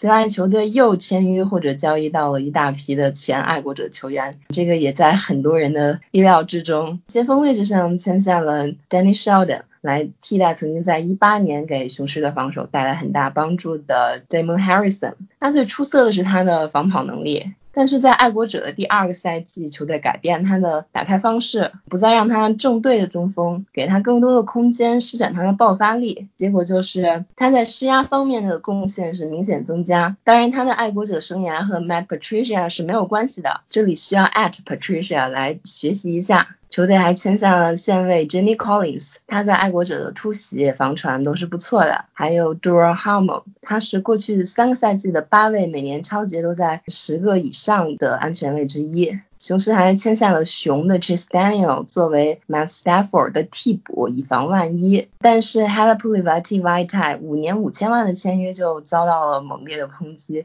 因为更多的作为一个 run blocker，他的 pass block 这两年来都是联盟最差的那一档。但是雄狮球迷可能对 Bob Quinn 重金砸进攻锋线已经见怪不怪了。说到选秀，雄狮是用探花签，并不令人意外的拿下了 Jeff Okuda。这个在我们节目之前。前选秀部分有着非常详细的点评，我就不用重复太多。总之，他的对抗能力、速度、球感、对路线和接球点的预判，怎么讲，就是像他应该可以适应雄狮这个 man coverage 使用非常多的体系。虽然他并没有 Stephen Gilmore 那样程度的身体优势，但是也可以期待 Patricia 对他的使用吧。应该可以坐稳雄狮的头号的角位的位置。到此为止，雄狮的二线已经是一个不错的。配置了。然后二轮选到 DeAndre Swift，虽然二轮选跑位都会被数据界鄙视的，但是雄狮是有考虑到伤病问题，提前做一手准备。而且 DeAndre Swift 也是这个签位上面最好的跑位，虽然吨位不够，但是他能够靠着核心力量的使用，还有灵巧的摆脱，免于被放倒。他的接球能力，他的跑路线的能力，都可以让他成为雄狮下赛季的先发，和 Carryon Johnson 一起上也不是没有可能。当然，Carryon Johnson 他的这个。伤病也是一个比较不确定的因素吧。这比包装工同样在二轮选的那个不知道要来干嘛的重型跑位还是全位的 AJ DILON 是不是好多了呀？雄狮的三轮第一个签用在了冲船手上，选中了 Romeo Acuara 的弟弟 Julian o c u a r a 第二个签选护锋 Jonah Jackson。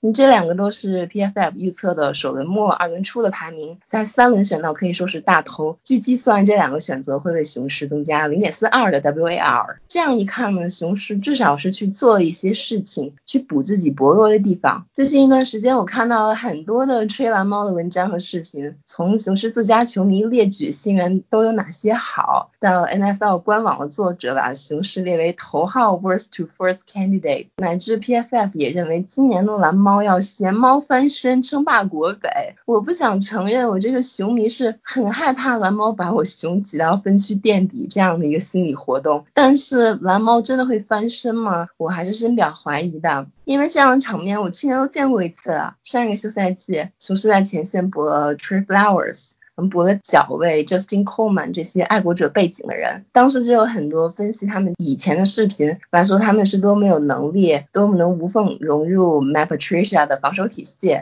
当时外界预测防守会成为雄狮的强项。而进攻方面，因为新的进攻协调员 Daryl Bevel，一方面他的到来可能有职业曲线的问题，另外就是他之前表现出来球队会更加的重视冲球等等这样的担心，但是结果却是完全的反过来的。My Patricia 这两年展现内容让人不得不怀疑他才是雄狮出问题的地方。尽管球队更换了这个防守协调员，并且在一定的程度上修补了他们防守组，我觉得进步肯定会有的呀，因为也不可能更差了嘛。但是也不是。很看好雄狮的防守，会因为几个新员的到来就有特别明显的起色，特别是在冲传的方面。但是从雄狮去年的战绩来看，先不说偏少的因素吧，就只要他们的防守能够有一个平均水平，就可以多赢好几场比赛。Matt Stafford 是我最喜欢的现役四分卫。去年可以看到，从一八年的背伤恢复过来以后，他在 Bevel 的这个新的体系里面非常的适应。嗯，就是 Bevel 的这个很多的 PA 的使用，真的是把 Stafford 的手臂用活了，打出可以说 MVP 的表现。那么今年只要 Stafford 保持健康的话，那么球队的这个进攻没有理由不持续下去。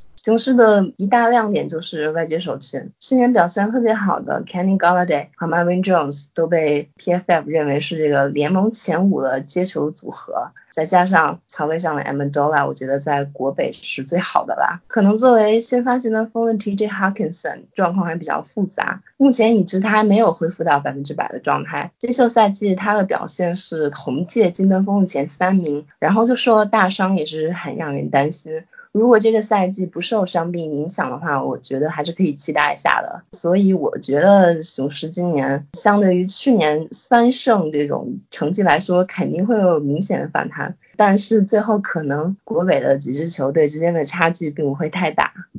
刚才梅老师把雄狮的这个优缺点啊，已经说的非常详细了。那么雄狮这个防守有多烂，我就不去再提了啊。但是我这里啊，一定要捞一下啊，顺便要奶一下，奶一下什么呢？奶一下雄狮的进攻啊。刚才也说到了这个 Galladay，因为很多球迷我觉得其实对雄狮不是非常了解啊，可能大家最了解的就是从什么途径呢？Fantasy 对吧？那么上赛季大家也知道，Galladay 是 Fantasy 大杀器啊。那么他上个赛季列一点数据，一千一百九十码，这个。排在联盟第七，但是他的一个 targets 的数据呢，只有一百一十六，这个排到联盟第二十五。他们他中间接到了几个呢？他只接到六十五，一半多一点，这个排在联盟第四十二。一个四十二的接球数，拿到了联盟总码数的第七。他每次接球十八点三码，联盟第三。他拿了十一个打阵，联盟最多。这就是一个深远打击的一个大杀器啊，加上一个红区的大杀器。那么他在前八场比赛拿到了四次白马以上啊，拿到了十一个打阵里面的七个，但是他后八场他只只有一次白马以上，只有四个达阵，为什么呢？我要引出我另外一个观点了啊，因为 Matthew Stafford 他上赛季被伤只打了前八场，那么在这前八场他是一个 MVP 级别的表现。等会儿还有一个问题，这个在快问快答里面会提出一个问题，就是谁是国本最强四分卫？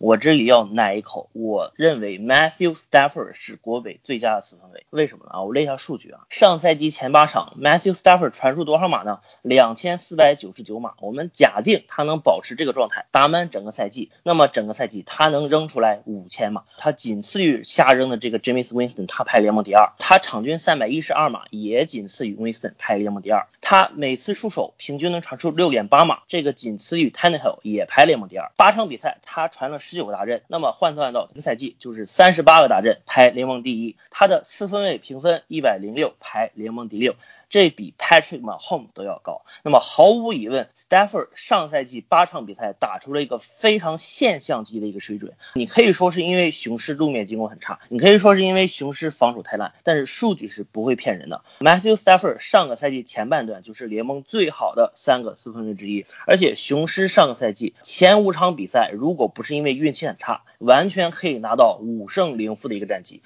第一场大比分领先红雀，结果被偷了，打平了。第二场、第三场赢。赢了谁呢？赢了闪电，赢了老鹰，这两支球队啊，一个也不弱。第四场打酋长，把酋长满场揍的找不着北，最后时刻被酋长绝杀。第六场打包装工，在裁判的帮助下啊被绝杀。这五场比赛运气好一点，雄狮去年是五胜零负开局，而且 Matthew Stafford 如果不伤的话，他们不可能最后以十连败结尾，十连败还是九连败，我记不住了，九连败可能。新赛季假设 Matthew Stafford 能够保持健康，他有 Kenny Galladay，他有 Marvin Jones，他有 Danny Amendola，他有 TJ。Hawkinson 还有新选中的这个传说中本届最强跑位 DeAndre Swift，如果下赛季雄狮的进攻打到联盟前五，我觉得一点都不意外。还是那句话，如果 Stafford 能够保持健康，我预测 Stafford 会是联盟的马王。好，我话放在这里，欢迎各位老师来喷。我来说两句吧，我觉得完全同意这个观点。可是现在，我觉得 Matthew Stafford 现在最大的问题就是他的健康啊。就是 Matthew Stafford 他的优点，刚才两位老师都已经说的很全面了。然而，我现在看美国媒体对他的背伤的恢复非常的不乐观，因为其实上个赛季他刚有背伤伤患的时候，一直说是啊，他可能会在一个月或者两个月之内复出，但是一直到赛季末都没有复出。他的伤病让美国媒体和底特律当地球迷想到了另外一个状元，就 Andrew Luck。你一个看起来不是很严重的伤病，但是是很烦人的、困扰他很久的一个伤病，有可能会让他退役。就刚才两位老师都是假设了啊，Matthew Stafford 的恢复健康，但是其实现在我个人其实对他能否恢复健康非常的不乐观，可能是受了很多美国媒体的影响。所以，且让我们来看雄狮队能否把他的这个伤病问题处理好吧。因为上个赛季后半赛季我们可以看到，由原普渡大学的四分卫 David Blau 带队的这个球队，就 David Blau 他。确实各方面的能力都不配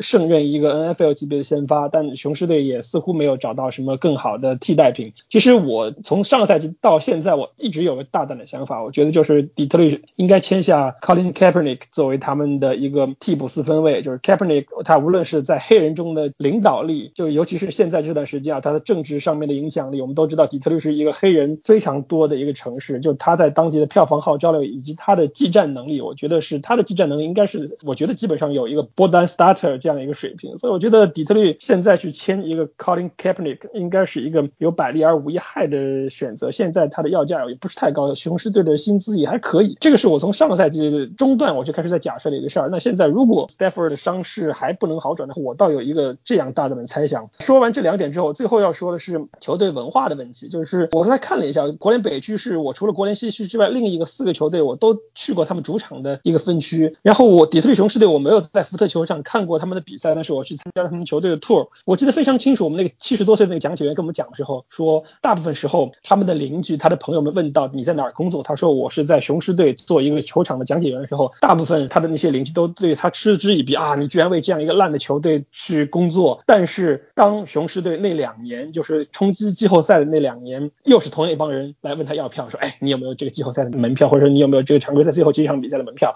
哎，我们想去看雄狮队。所以我之前在节目中说啊，迈阿密可能是全美四大联盟成绩最差的球队。后来我仔细想了一下，可能迈阿密热火队成绩还不错，而底特律现在应该是四大联盟都是很弱的球队，就不知道底特律红翼队现在应该也是没进季后赛吧？就底特律红翼队应该也是比较水，所以底特律真的是很可怜。这个城市从过去的这个四大联盟都很强，到现在这个四大联盟几乎都是拿状元、拿这个倒数前三的这样一个水平的球队，也是一个跟它的历史的发展轨迹和它的经济水平都有正相关的球队。我个人我对福特家族我是特特别有好感的一个人，我读过他们的很多的传记，所以我对这个球队不能说有感情，但是我还是希望他能在新赛季的国北有一些挑战吧。那一会儿到最后的我们毒奶环节，我再来预测他们最终的排名。把话筒交给其他老师。红翼球迷过来说一句啊，红翼的话应该是底特律四支球队里面战绩最差，然而选秀顺位最低的一支球队。刚刚出来的那个乐透先结果的话，红翼是第四。这个部分应该在冰球部分有详细的解读。我想从这个教练的角度去出发吧。首先，应该我们看历史的角度，然后 Matt Patricia 作为 b i l l i c h 的教练数，然后 b i l l i c h 的教练数出来到现在还没有，就是成绩特别好啊，成绩比较好，就不要说特别好了，就超过五成的都很少。然后像他前几个弟子，像 Bill O'Brien 在德州人这个所作所为，对吧？大家都蛮清楚的。然后对 Matt Patricia 来讲，我觉得他在去年包括这个今年休赛期的一些操作，我是不是特别理解的？尤其是他对这个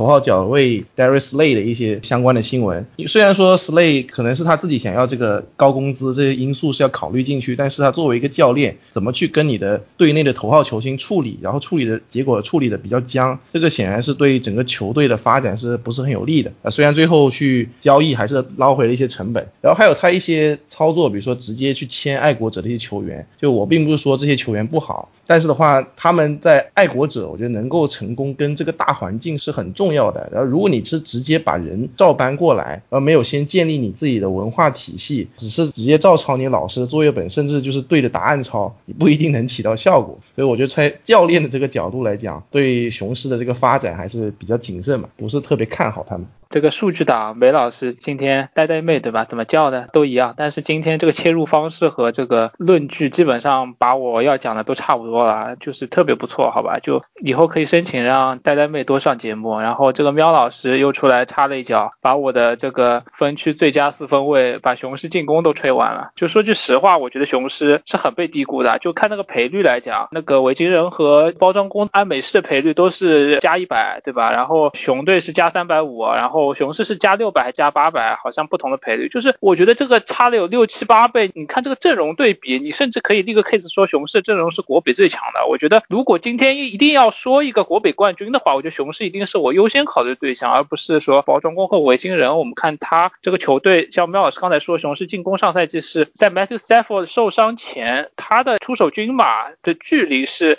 大于十二码，他的 AYTS 就是超出手攻线距离的传球的码数是联盟第一，就是。Daryl Bevel 上赛季的他的一个进攻设计，完全让 Matthew Stafford 打出了他生涯可以说是最好的表现之一，完全开发出了他的大臂的潜能，而不像很多球队没有发挥出自己四分卫的这个最强的优势。他传球评分一百零六，到赛季末还排在联盟第六。他的 Positive Grade 呃 Pass 呃就是 PFF 那个正评分的传球数据排在联盟第一。你可完全可以说他是国北最强的四分卫，可以说雄狮进攻可以说是目前国北我可以说最看好的。但刚才也提到了，雄狮最大的问题就是他的这个教练，我觉得 Matt Patricia 这两个赛季九胜二十二负一平，胜率百分之二十九点七。他的防守是上赛季 DVO 模型，我一般看这个就是他的防守效率排在联盟第二十八，他的防传排在第二十九，他的防跑排在第十七。而在上上赛季，我们看他的防守第二十七，也就是他上赛季防守还倒退了一名，防传排在第三十一，防跑排在第十三。就是他这个防守一直跟我们上次国南说的那个 Dan Quinn 差不多，就是你一个防守起家的教练，球队选你可能很大的原因就是让你来改进这个防守，但雄狮防守毫无因为始终稳居国北最差。第二点是 Matt Patricia 和球员的关系，我们知道他想要移植爱国者那一套，但是呢，我们知道 Bill Belichick 那一套不是说谁都做得起来，甚至说你可以有很多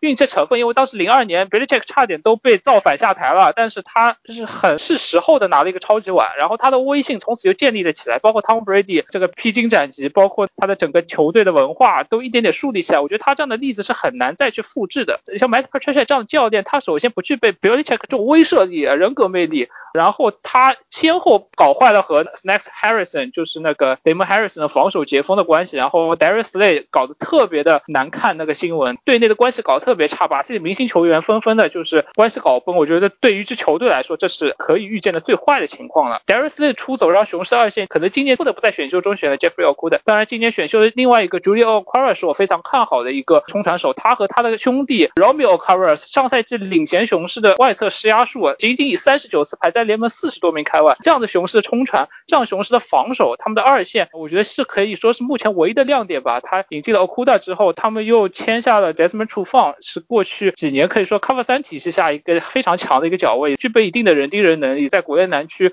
横行了一段时间，现在去到国联北区，加上 Tracy Walker、Duran Harmer 是爱国者二线一个非常被低估的效率非常高的一个全能的安全卫，加上 Justin Coleman 是去年从海鹰挖过来的这样一个内侧槽脚位，虽然在人盯人体系下被爆的比较惨，我觉得雄狮这条二线其实还是能看的，他的冲传非常差。那 Matt Patricia 在悬崖边上的这一个赛季，能不能让他的防守起码达到一个平均水平，然后来帮助他的进攻去取得一个我们预想之外的成绩？我觉得是非常值得去期待的。所以我觉得其实从阵容上来看，雄狮我觉得是这个分区最强的球队，可以这么讲吧，最强的球队。但是我觉得他们的教练拖了非常大的后腿，所以当初选 Patricia 这个决定，包括 Patricia 自己的能力，我觉得都是带一个大大的问号的。他要即将带着这个大大的问号，可能在这个赛季拯救他最后的这个饭碗，我觉得是。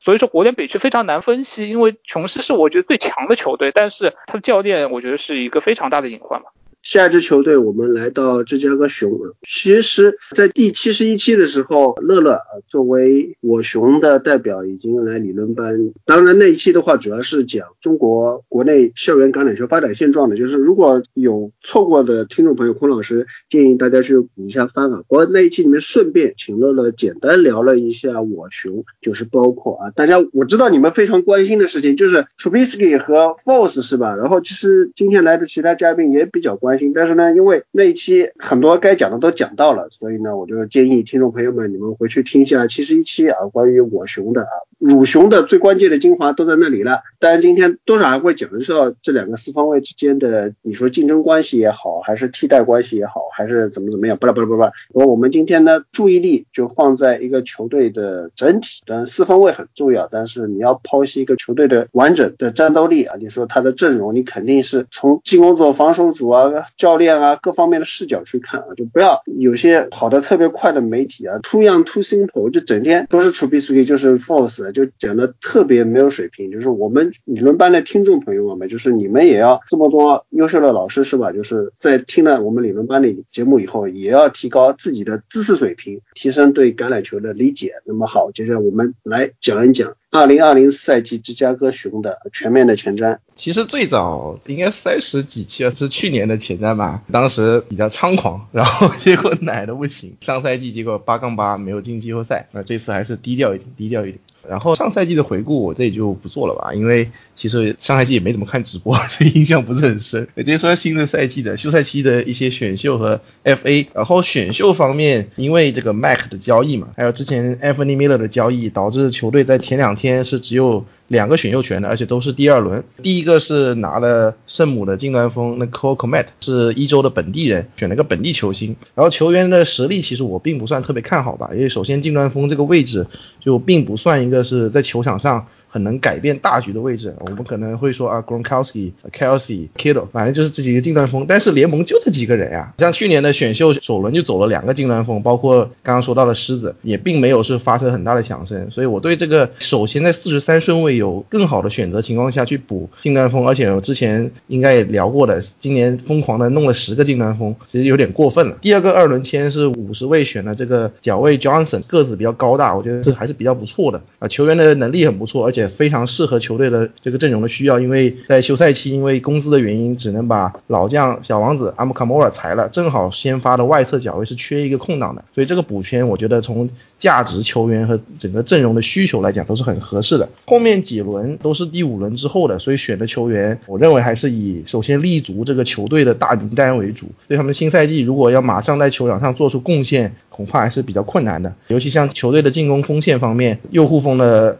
Kyle Long 三十岁出头就因为很多的伤病退役了，所以缺了一个空档。但是球队在选秀也仅仅是在第七轮才拿了两个球员，显然是并没有把这个补强放在选秀，就是希望他们来补强的，更多的还是作为一个深度的储备。不过值得一提的是，在落选秀的签约方面，签约了 Mac 的弟弟小 Mac，但是我觉得这个有点很明显是这个裙带关系吧。然后我觉得他能够进入训练阵容，就是已经是很不错了。所以整整个选秀方面，认为其实值得一提的可能就是两位二轮秀。然后在自由球员方面，其实还蛮有意思的。自由球员方面签了四个，就是前首轮秀。第一个是 Robert Queen 啊，曾经在公羊打得很不错，然后后来是遇到一些伤病。但是上赛季在牛仔又是重新的等于发挥第二春，再次拿到两位数的情杀，球队也是送上了年薪千万的这个合同。包括 Queen 本人也说，其实当时除了我熊以外，还有其他球队也是在招募他的。他说他是通过抛硬币的方式决定加入我熊啊，还蛮有意思的。不过我觉得也反映了我熊现在的，因为过去其实十年几乎只有在上上赛季进了一次季后赛，就竞争力并不算特别强嘛。我觉得也是一个印证吧。Queen 的这个发挥跟 Mac 搭档肯定是很不错的，因为 Mac 之前。上赛季又因为我熊第一个没有其他可靠的外侧冲传手，之前的首轮秀 Floyd 太水了，在休赛季直接被裁掉了，去了公羊。然后加上 Kim Hicks 上赛季只打了五场，然后等于 Mac 的话虽然发挥很神勇，但是基本上对手一直在多人照顾他，或者是避开他这一侧打，就等于他很难发挥作用。而现在你另一侧增加了 Queen 的话，等于两翼都是很有威胁的，加上 Kim Hicks 的回归，就是整个防守。冲传和防跑的质量是有一个很大的加成。然后除了 Queen 以外，另外三个说是首轮秀，但其实就是发挥实力并不佳。像这个海鹰的锋线 Infidi，然后加上钢人的小 AB a d y Burns，还有一位是以前布朗的 Mingo。这三个虽然说是首轮秀，但是没有发挥出他们的身价。像 Infidi 就是打完新旧合同，直接球队没有续约，等于放他走了，都证明这几个人都是没有刮出来彩票吧，没有养成好。不过硬币都有两面性嘛，就是那万一。这三个有至少一个能打出来，我觉得已经很不错了吧。所以签了四个首轮秀，哎，这四个首轮秀除了 Queen 以外都不是什么大新闻，还有一些其他的补强也都是这种并不是特别引人注目的，比如签约了之前在圣徒的 Ted Ginn Jr.，在很多球队打过，以四度见长，但问题他今年三十五岁了，作为在一个外接手位置的话。可能已经跟巅峰是相去甚远的，包括像前联盟的超级王 Tashawn Gibson 是安全卫等等这些签约，主要是两种人，一种是老将，一种是没有打出自己身价的首轮秀。当然还有 Nick Foles，因为之前提过，我今天就不再多讲了。这些操作呢，我认为反映了两个事情：第一个，以我熊现在的工资帽的空间，包括之后准备明年的操作嘛，并不能够支持球队像在前两年一样在自由球员市场大挥支票部。第二个是球队可能制服组认为，我们只要把四分卫问题修理好。好一点，就并不是需要他打出很一流的发挥，只要稍微能够达到联盟平均水准，以球队的这个整个实力，尤其是防守组，是能够让球队去竞争季后赛的。所以并没有在选秀和自由球员市场做特别大的动作，而只是相对的针对一些需求做出一些补强。这就是对球队的选秀还有自由球员操作的看法。然后整个一套下来呢，我们看一下现在的阵容。四分卫其实是决定球队上限的关键，不管 Trubisky 也好 f o r c e 也好，不管是谁最后成为先发，我认为他们的目标应该是打达到联盟平均水准。啊，像 Trubisky 其实在前一年算是已经很不错了，都甚至进入职业晚了。但去年的发挥突然很失常，这个原因也众说纷纭，有的说他受伤了，啊，有的像战术上有很大的改变，去年基本没怎么跑球等等。不管是什么原因，认为他今年想赢回先发，想为他的下一份合同努力，是一定要打出前一年的发挥的。然后 f o r c e 的话，他在联盟已经闯荡了蛮久的，今年加入 Nagy 这边，他有共事的经验，在今年疫情的这个特殊情况下，我觉得他的一个学习能力是是一个很不错的加成，对于他去。竞争新赛季四分卫，他不一定需要成为首发。如果他能让 Trubisky 做得更好，我觉得球队引入他也都是值了。然后在地面进攻方面，这个 David Montgomery 去年的三轮秀，去年发挥并不算特别好，虽然总数据也蛮不错，但是均码是蛮糟糕的。一个是他去年是新秀，还不能马上适应联盟；第二个，去年的进攻风险很差，所以今年的情况，我认为他是能够去有进步的。去年的均码是只有三点二，今年的话。希望他也能够达到联盟的平均水准。然后另一个跑位是 Terry Cohen，就是等于是个 receiving back，今年是他的合同年，我觉得他的处境是比较微妙的，因为他这种球员就是特别需要这个四分位，包括进攻锋线的发挥。自己虽然是个敏捷型的跑位，但是去年很多时候接个球，对面一群人你转两圈还是根本跑不到码数，而球队就没有其他跑位了。所以我认为制服组教练组还是对他们觉得是能够进步的，所以没有再去引进补强。外接手这边其实 Allen Robinson 打个广告，还是国杯最好。的 AR 十二，我还是敢这么说。去年这四分卫打的那么差，他的很多基础数据，包括高阶数据，都能排到联盟的六到十位或者十二三位的这个数据，这说明是他在 carry 四分位，而并不是四分位去 carry 他。所以我还是认为他是国北最好的 AR 十二。然后其他的外接手就五花八门，Patterson 是个回攻手，打特清楚的。Deckin Junior 三十五岁的飞毛腿，所以我觉得还是有比较存疑吧。然后这个 Anthony Miller 的这个朝外接，去年其实前半程发挥很差，后半程发挥很好，跟前面我们说到雄狮队的这个四分卫的状况相反，低开高走，所以认为今年还是会有一些进步的。然后其他的还有几个外接手都是二三年级，就按照过去的经验，基本上三年级是应该作为一个外接手出成绩的年份，所以今年是对他们一个很关键的一个年份。然后还有其实跟四分卫一样重要的进攻线，因为去年进攻线的发挥很差，也是间接导致了地面进攻不好，而且。传球进攻也没有办法打出来，两个的截锋 Lino 跟 m a f e y 今年也是很重要的，这打不好，明年他们合同没有什么损失，是可以直接裁掉的。然后中间 James Daniels 跟 Whitehair 白发哥两个人是中锋护锋，玩了个二人转。Daniels 前年新秀的时候打左护锋，白发哥中锋，去年换过来打得不好，又换回去了，所以等于是个二人转。我觉得还是白发哥在中锋可能更好一点。然后右护锋的位置是现在是 open 出来的，看了一些媒体的报道，会主要认为是前海鹰的首轮秀 i n f i d i 打出来，但他本身也不算一个特别好的球员，但是就是这样的球员，居然媒体会预测他是先发的人选，所以我还是觉得会捏把汗因为跟他竞争的球员是谁呢？去年打的先发最多的是卡文，这个球员他大学打的是防守锋线，他等于到了 NFL 进入职业联盟才换的，这种球员我还是比较谨慎的看好吧。然后防守组去年的发挥还是很在线的，就进攻组那么差的情况下，经常没有得到很好很好的休息就上场，包括 Hicks 去年伤缺了三分之二的时间，然后 Mac 没有什么好好的搭档，然后去年的两个线位 Trevisan 也是年过而立了，很多伤病，一直都有一些小伤小病，呃 r o q u a n Smith 有一些场外的因素，就导致他去年发挥并不是很好，就是在很多这种不利条件下，包括换了防守协调员等等，就是其实蛮多变化和不利因素情况下，还是能把整个的发挥也是维持。在联盟在六到十位或者十位出头的这个水准，然后今年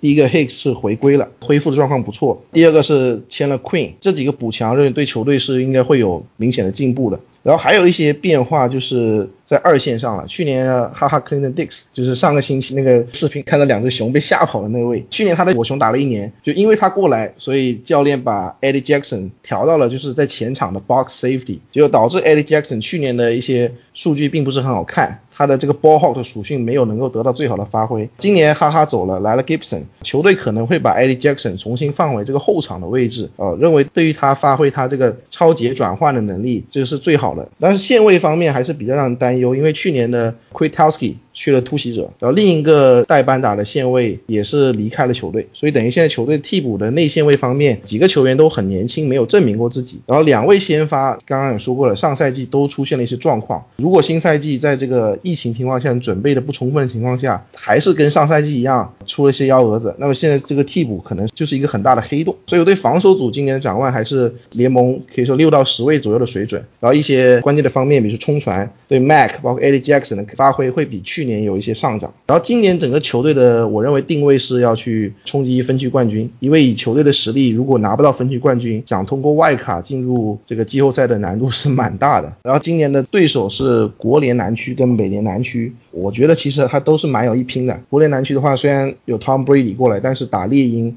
打黑豹这种球队是稳定要拿下的，然后圣徒跟这个海盗不是不尊重两位老人家啊，就 Breeze 跟 Brady，你都到了他们要退役的时候，你还打不赢他们，那你这个是没什么话说了吧？这已经是你们 best shot 最好的机会了。然后美联南区上次跟他们交手成绩不错的，而且美联南区几个球队，我觉得还是除了可能像泰坦会难一点以外，其他几个球队都是有机会去打的。美洲虎这两年表现很差的，然后德州人把他们最好的外接手换走了，还有一个是小马队，小马队 换了河爹，然后河爹前两年的闪电的表现不尽如人意，然后又到了新环境，然后我认为今年这个疫情对大家的备战是一个很大的 X factor。所以，我熊今年这些操作虽然没有这个很大幅度的操作，但就是我觉得算是一个因祸得福吧。反而你的阵容的稳定性是好很多。然后你以一个稳定的阵容去打一些变化很大的阵容，是隐约的有一个潜在的优势吧。所以今年的这个角度就是力争去干掉实力不如自己的一些对手，然后去拼掉一些。实力比自己强，但是有一些阵容发生很大变化的对手，然后最终目标是我认为就是争取分区冠军。我并不是觉得球队实力有那么强，但是我是觉得要进入季后赛只有这一条路可走，打外卡是比较困难的，好吧？我熊的这个部分大概就到这边了。我对乐乐两个印象，第一个是这个声音特别的带感，真的，就你把整个阵容捋了一遍，就这个节目感觉就出来了，捋得很细，对吧？但是你预期我觉得有一点好，就是这个熊队呢，其实今天我对这个顺序本来是有一点意见，因为我觉得孔老师把重点放在了前面，就是后面两支球队，说实话，我觉得是不那么看好的。甚至我觉得熊队和雄狮是非两支我可以看好的球队。但其实仔细一想呢，熊队的防守上个赛季其实我觉得是会有一点下滑的。确实下滑幅度没有我想象中那么大，但是其实还行。但熊队进攻我们知道各种码数、距离、效率方面的数据都是排在联盟倒数的，什么每到传球均码啊、传球深度啊，就是 Man Nagy 在上赛季你不得不说他必须要背锅。虽然他上上赛季的那个联盟最佳教练对吧？但 Trubisky 可以说他上赛季是非常关键的一年，在他到到退休赛季我们也说了，他先后追了 Larry Carr，因为 Carr 有可能被 Tom Brady 代替，因为突袭者也追了 Tom Brady 对吧？然后再追了 Teddy Bridgewater，我们认为 Teddy Bridgewater 是熊队可以说是一个非常好的。选择，因为他很适合 Nike 这套短打快传的这套体系，他的阅读能力，他的控制场面能力要比 Trubisky 强很多，所以最后不得不下策去用一个选秀签交易的 Nick Foles。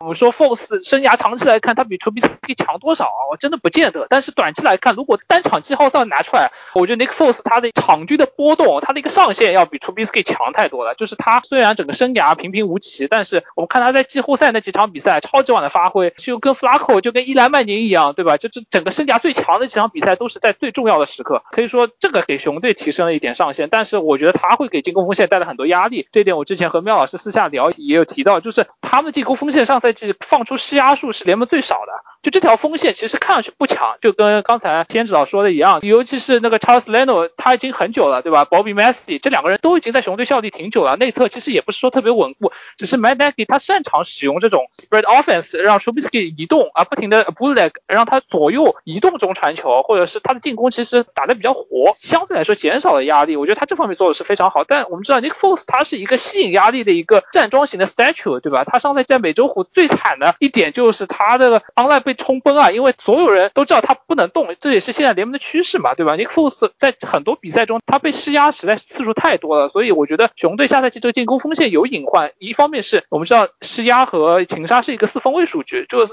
Nick Foles 他如果不能像 Doug Peterson 一样给他快速出手打多很多 RPO 来适应他的一个特点的话，熊队的进攻可能会有一些隐患。但我不得不说，Nick Foles 是不是属于这个一个升级？他可能执行这套进攻，他可能对比赛理解会更加深刻一点。但熊队的防守，我觉得还是。有一点下滑的，也不像你说的那么乐观。熊队的前线虽然增加了 Rob Queen，但他们的二线损失比较惨重。上赛季熊队两个 WAR 最高的两个球员，一个是 h a k l i n d Dix，一个是 Prince Amukamara 都离队了，而且没有说补进一些非常好的球员。我觉得这条二线可能从2018年联盟最好的防守，可能会在下赛季进一步下滑，但也不会说下滑特别高。我觉得这支球队就像包装工和维京人一样，都有希望拿分区冠军，但是上限说实话不是特别高，除非这个进攻能变得特别强，除非他们的防守重回18年。我们知道18年他一大优点是他的球权转换非常多，上赛季这一点已经不复存在。但卡利欧麦可能拿出了生涯最差的表现，我们也不断在说两个首轮签换他，现在看下来是个笑话。下赛季他能不能重振旗鼓？从他目前言辞来看，他要证明自己了，又要。我觉得 Chuck Pagano 是个非常好的呃 de coordinator 所以最归根结底还是看 m a n a g 能不能力挽狂澜，不然 Ryan Pace、m a l a g 跟随出 b i s k y 这个赌注的失败一起下课，可能只是时间问题。熊队进入了一个非常尴尬情况，没有选秀签，没有工资帽，只能去争冠，而且没有四分卫。就我觉得背水一战，熊队有机会。我觉得机会某种意义上来说比后面我们要讲两支球队大一点，但是我觉得上限没有雄狮高，这是我的观点。怎么说呢？刚才也说到，我们以前说过 Nick Foles。首先是这个问题，就是下赛季熊队的首发四分卫还是悬而未决的一个问题，到底是用 Trubisky 还是用 Nick Foles，这个是没有确定的。Nick Foles 来芝加哥，我觉得并不会把球队带到一个更高的高度。为什么呢？我们来看一下这个联盟大大部分进攻不好的球队，他们基本上都有一个问题，除了钢人以外，所有的这些进攻不好的球队，唯一一个问题是什么呢？进攻锋线稀烂，对吧？那么上赛季熊的进攻锋线退化成这样，所以把 Trubisky 的一个问题完全暴露出来了。那么 Nick Foles 呢？他跟 Trubisky 一样吃前线保护，而且他的这种逃出口袋的一个 scramble 能力几乎是不存在的。那么他凭什么能在熊打出来呢？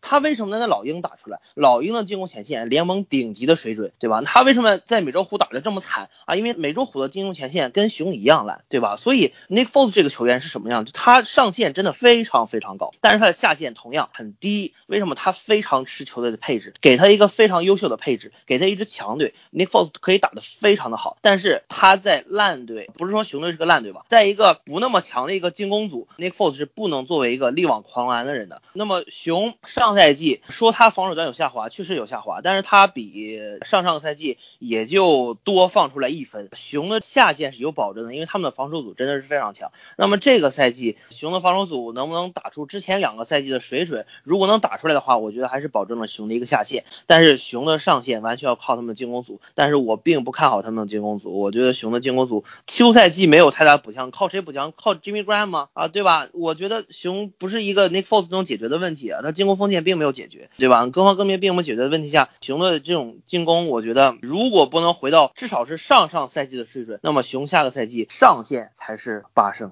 就熊这边，大家球员包括一些操作都有讲到。那么我这边的第一个反应就是，如果说熊的话，还是想我想看他今年这个，因为他有一个进攻组这边，就是除了这个 Nagy 留下之后，几乎把他整个组都炒掉了。但是其实遥想当年啊，就当年熊队刚组这个进攻组的时候，你不管是说从俄勒冈把 Hillfrich 叫过来，还是说从圣母把 Hisstand 叫过来，都是感觉好像说，哎呀，这个球队要把一些大学进攻完全融进来。那融到现在融了一年好像不错，第二年那么就像之前几位老师讲到。的包括球员自己的问题，尤其是进攻锋线，那也包括有一些可能说是 situational 的一些选择上的问题。但最终来讲，大家可能得到的一个感觉就是说，这个教练组和球队这个阵容也好啊，球员的一些特点也好，它不是很统一。尤其是上赛季，就是我们会感觉他的不管是从 playbook 开始到这个 play calling，就可能是从头到尾都有落差，执行上的落差也好，设计上的落差也好，大家发现好像都有劲没地方使。那么最终来讲，我是觉得这个进攻组这个教练组解体很可惜。那既然已经解体了，那我们就往后说。那现在留下的教练就是 Nagy 一个人，Nagy 很有可能，我认为他还是会想办法，因为不管是 Trubisky 也好，还是 Force 也好，他们都有一些就是相对的移动能力。那可能 Trubisky 其实还算是一个移动能力挺强的四分卫，那么他们也有一定的就是所谓的打一些阅读选项也好，或者说所谓的 IPO 也好，那么可能他还是会把一些类似于大学风格的一些进攻放在熊队这个体系里面。但是现在你看，就是他整个教练组，比如说 The Filippo 吧，从他这边开始，包括一个 Lazor。他们两个人的特点，可能我觉得和 Nagi 也没有那么合。那熊队怎么去协调这个问题？因为从我印象来讲，可能有点印象流啊。熊队去年的进攻，我觉得最大问题其实就是他没有办法把这个地面进攻配合上。也不是说我们要以地面进攻为核心，因为这个问题有点老生常谈了。但是地面进攻怎么帮熊队，特别是在四分位没有很行，进攻锋线也没有很行情况下分担压力，可能是他们新赛季的一个大问题。那另一个问题呢，就是之前我看有很多人就喷的挺严重，就是一个熊队的三档短码数的一个选择，就觉得你这个球队不够 tough，你这个球队没有决心，你这个球队遇到困境的时候做出来的选择，从教练到球员都感觉一方面很软弱，一方面很犹豫。所以说，我现在对于熊队这个进攻，因为我们大家讲了一下，他好像配置上呢有变化，然后呢，好像球员上呢也有一定的潜力，或者也有一些就是可能会超乎大家意料的一些结果。但是从教练组这个角度来讲，我现在觉得更多是打一个问号。我不是特别看好这组新的教练组，特别是就是尽管主教练没换啊，但是这个新的进攻教练组能够一下子给整个球队带来一个非常立竿见影的变化。我觉得熊队可能说有点早，但是冲击季后赛确实是有机会，但是能够一下子把它提到一个分区最有力的竞争者，甚至说你要去冲击一些在季后赛走得更远的话，我会希望看到说你至少要给我一个理由让我去相信，哎，你这个教练组配合着一个还没有发育好的四分卫和一个新来的四分卫，能够打出就是不说国联，就只说在这个国联北区相对而言，两个防守教练，就是其实包装工的这个防守协调员 Painting 他也是一个算是比较老油条的一个防守教练。那么在这样的一个环境里面，你这个进攻组你的特点到底在哪里？你的特点到底能不能就是特殊到足够去应付这样的一个真的叫身经百战的一个区？小朱老师啊，你说蓝猫或者说我熊有实力，阵容有希望，也有道理，也有 hype 的角度，但是我还真不信呢。这维京人和包装工，包装工当然可能存疑啊。我对维京人挺看好的呀，我怎么就不明白你说维京人今年还不如蓝猫了？下面我们就来讲讲维京人。那维京人简单总结一下上个赛季的话，其实感觉是一个，也是让人就是应该说一部分人可能会觉得有点遗憾，一部分又会觉得这个球队有点莫名其妙，就他感觉好像阵容很完整，然后呢兴致冲冲的在常规赛其实整体来讲表现也还不错，表现的不错之后呢，常规赛最后两场连续输了两场，也包括输给包装工之后，就是在排名上没有什么变化的情况下放掉了最后一场，那一共打了一个十胜六负。那么在整个常规赛期间呢，就感觉遇到强队也有自己的特点，也能够赢下一些相相对的硬仗。因为到弱队呢，有的时候也没有表现那么稳定，特别是可能开赛初的时候，一下子就输给了，不能说包装工是弱队啊，但是可能从感觉上来讲，就是输给包装工和输给熊的这两场比赛，维京人都有很好的机会去拿下它。那么到了赛季末，又一次被包装工双杀了，于是呢，分区冠军也没有了。那么最后进入季后赛之后，反而出人意料的说把圣徒给赢下来了，然后赢了圣徒之后，简简单单输给四九人，就是非常草率的一个方式开始了一个赛季，又非常草率的好像结束了这个赛季，感觉好像大家会期待他做点什么，但最终也没有做出什么。那么维京人新赛季大概是一个什么样的方式呢？我们可能要就是从几个角度，特别是几个话题去讨论它。那么第一个点就是我们其实之前也有聊过，理论班聊了很多，但是大家可以在这边再简单点一下，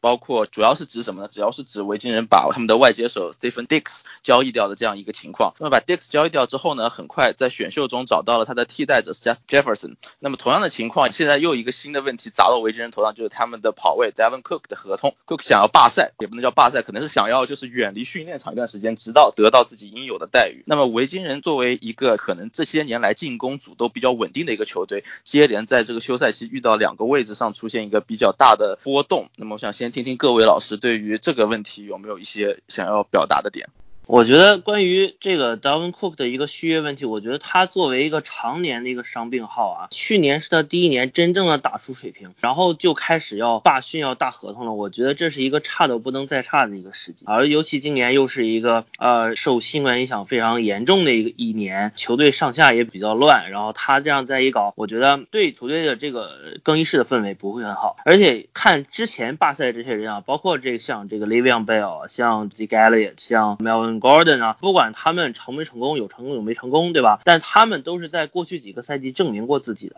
Darn Cook 有什么资本去效仿他们呢？他只不过打了一年的好球啊，而且前几年还一直在受伤，对吧？然后去年好不容易打出来了，快到季后赛又伤了，季后赛基本啥也没干。我觉得他这种伤病体质也不会让维京人早早的去砸下这个大合同的。我觉得他现在还是，我觉得应该在这一年再次证明自己比较重要吧。刚才 Devin Cook 伤病的因素已经说了，然后之所以他在这次合同谈判里面没有什么 leverage，最大的原因还是他也没有那么好。就是说上个赛季是他最好一个赛季，但是其实他想要 Christian McCaffrey 那样的合同，但是他很多高阶数据在跑位当中也不能够排到一个很靠前的水平，跑位这个位置就不值得球队去投资太多。然后他的个人表现来讲，像 WAR 对球队来说是很有限的，球队完全可以在队内就找到他的差不多的替代品，而不是给他一份大的合同。这两年跑位大合同也是让很多球队都怕了，所以比较可能的结果还是最后以他的要价打个五折留在队内告终。那如果真的不留队的话，其实对维京人也不会有特别大的影响。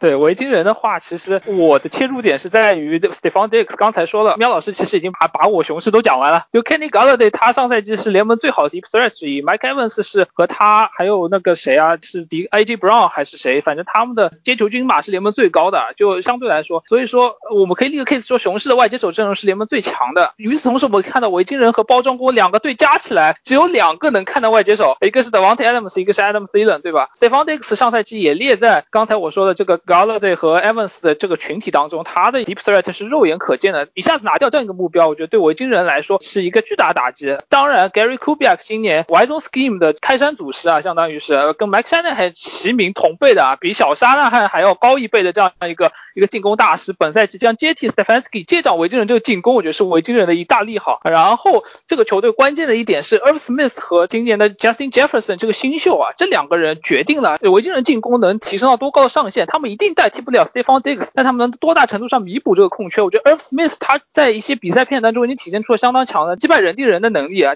我觉得这是一个近端服非常 premium、非常有附加值的一个能力。加上 Dalvin Cook，我不认为维京人会给他一个大合同，但我觉得这不是一个大的问题。就是 Alexander Madison，我之前写过微博，我觉得他很大程度上能代替 Dalvin Cook 作用，但不一定有那么强能力。但是我觉得跑位这方面基本上是差别可以忽略不计，所以维京的进攻我不是太担忧。我们就还是顺着刚刚的话讲下去。刚刚我们就是从两个进攻球员的变动开始，就是刚小朱老师引出了这个维京人休赛期最大的一个变化，反而可能是就是 Kubiak 接任这个进攻协调员。那么原本 Stefanski 去了布朗，当上了他的主教练。对这个事情到底是一个利好，小朱老师把它评价为一个利好。那么到底有没有其他可能性？因为我们这里想到了一个点，这里是我提想到两个点，一个点是什么呢？就维京人这个休赛期，因为我们一直在讨论他到底有没有在追求这个 Trent Williams，好像从结论上来看，或者说是结果上上来看，他是有追求，但是好像因为是 Williams 这一方对于维京人不是很感兴趣，后双方没有一拍即合。那么另一个情况是什么呢？就是上赛季从可能是中段，甚至可能更早时候，大家就开始说这个维京的主教练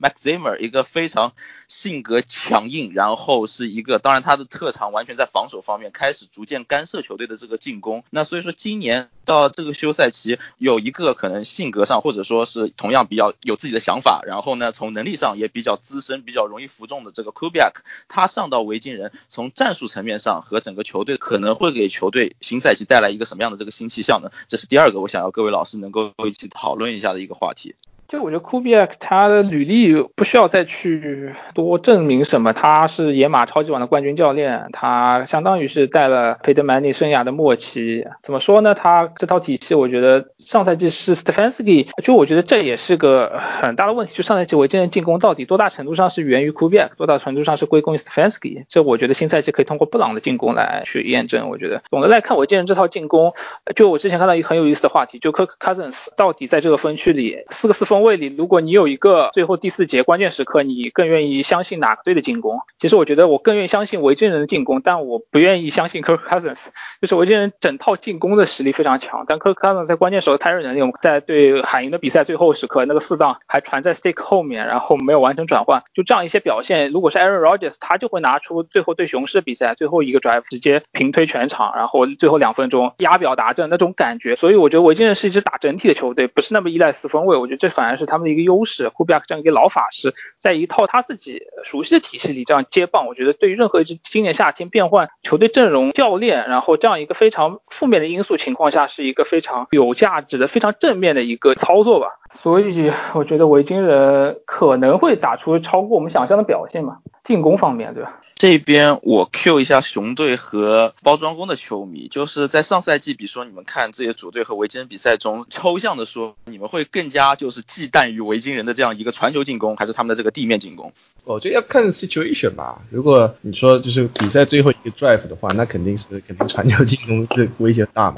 但是从那个整体整场比赛节奏来讲，Kubiak，然后他因为他以前在德州人的时候的 zone 就已经打得非常好，所以说长远来讲，呃，因为他的这个地面进攻是更加核心，因为他的传球是可以从他的地面进攻去衍生开的，去做一些 play action 啊什么的。如果你是要完全的依靠 Cousins 让他去 carry 的话，何况他现在还少了一个，他现在的外接手原来的 c e l a n 加 Dix，现在换成了 c e l a n 加菜鸟外接手，这个威力是要在下降的。而且 Cousins 目前来讲也并不能够就完全的 carry 整个进攻，所以从长远从整个赛季一场比赛一个大的角度来讲，还是要从地面开始做起。然后这是我的看法。这个问题有一个正确答案，就是肯定是传球嘛。但是说句实话，维京人如果全赛季靠跑球是不可能有好成绩的，对吧？他最大威胁就在于不断跑球以后他的 play action，他迪克斯声援打击能力。但刚才我们说迪克斯走了，这点基本上打击非常大。就我们说 Justin Jefferson 更多是一个曹位的外接手 e r v Smith 是一个一 v 一的近端锋，Adam Thielen 可能更多是个 route runner 而不是一个 deep threat。就我们说，其实他就是如果对方只知道你有跑球一个威胁，知道你外接手可以更多的通过一些一 v 一去吃掉的话，其实是维京人进攻。是损失了他的一个最大的一个上限之处的，所以我觉得他的威胁其实还是在于传球吧。但是他的跑球是他这套体系的基础。其实我觉得，假如库比尔未来在维京人进攻组或者进攻战术 play call 上面有更多他的自主权的话，其实我对维京人的路面进攻是更加看好的。再加上因为今年他们第一轮拿了 Justin Jefferson，我觉得这个人选是相当有趣的。因为 Jefferson 在 LSU 的时候就有很多不同的角色，包括很多的像 Jess e s s Whip。各种看到他在 slot 里面做 block 开路的这些角色，所以我有理由相信，在 Jefferson 来到维京人之后，在库比尔的这套战术体系下面，我甚至可以猜测库比尔会给 Justin Jefferson 会制造很多不同的、很多花样的这种地面冲球进攻。所以再加上刚才前面陆老师也说了。库比尔的这么多年下来的这一套的路面进攻体系的这套重体系都是相当出名的，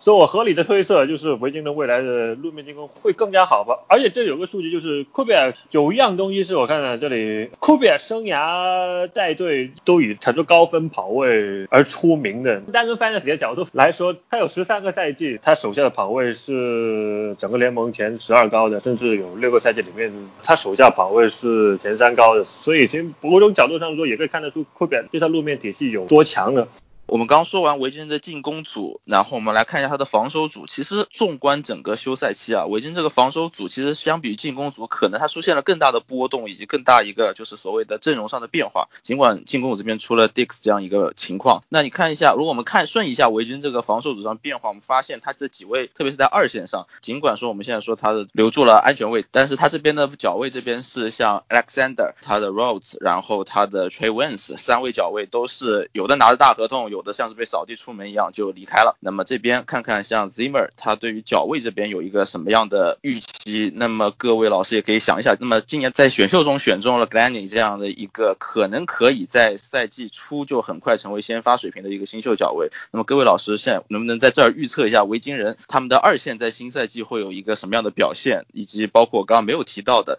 可能大家会觉得这儿最有名的 Harry Smith，他能不能维持他的一个所谓的状态，或者说他会随着之前几个赛季的趋势，以及像很多安全位一样，在逐渐进入职业生涯末期之后，不得不更多的，比如说像线位的角度去移动啊，或者说他的整体的速度和他的盯防能力都在下降。那么维京人这个二线会在他的新赛季扮演成一个新的炸弹呢，还是说可能会有一个更亮眼的表现？就接着我刚才话说，维京人休赛季其实防守损失比较大，就呃 e v e s o n Griffin 和林华 Joseph 相当于他们的防守前线的半壁江山都走了，然后整条二线都走了。我们之前在选秀的时候，维京人的二线基本无人可用啊。就是只剩下 Mike Hughes 标签留下 Anthony Harris，然后他们选秀连选两个角位，维京人是今年选秀最优秀球队，他选了外接手，选了角位，都是非常急缺且非常高价值的位置。这里其实比较看好 Cameron Dantzler 这样一个角位，他的一个大学生涯发挥非常不错，意识非常好的一个角位，但是呢，他的弱点是他的身体数据非常差，就是可以说是差，他的速度很慢，他的力量很薄弱，但是他比赛录像又非常。好。我们到底是信他哪一头？我们觉得要看比赛才知道。包括 Jeff Gladney，他有非常好的 recovering speed，他在任何情况下他都能追回身位。但是同样的，我们说这两个球员一定意义上体现出了费总刚才问题。维金的二线现在是一个未知数，他发挥的好，维金人有机会今年争夺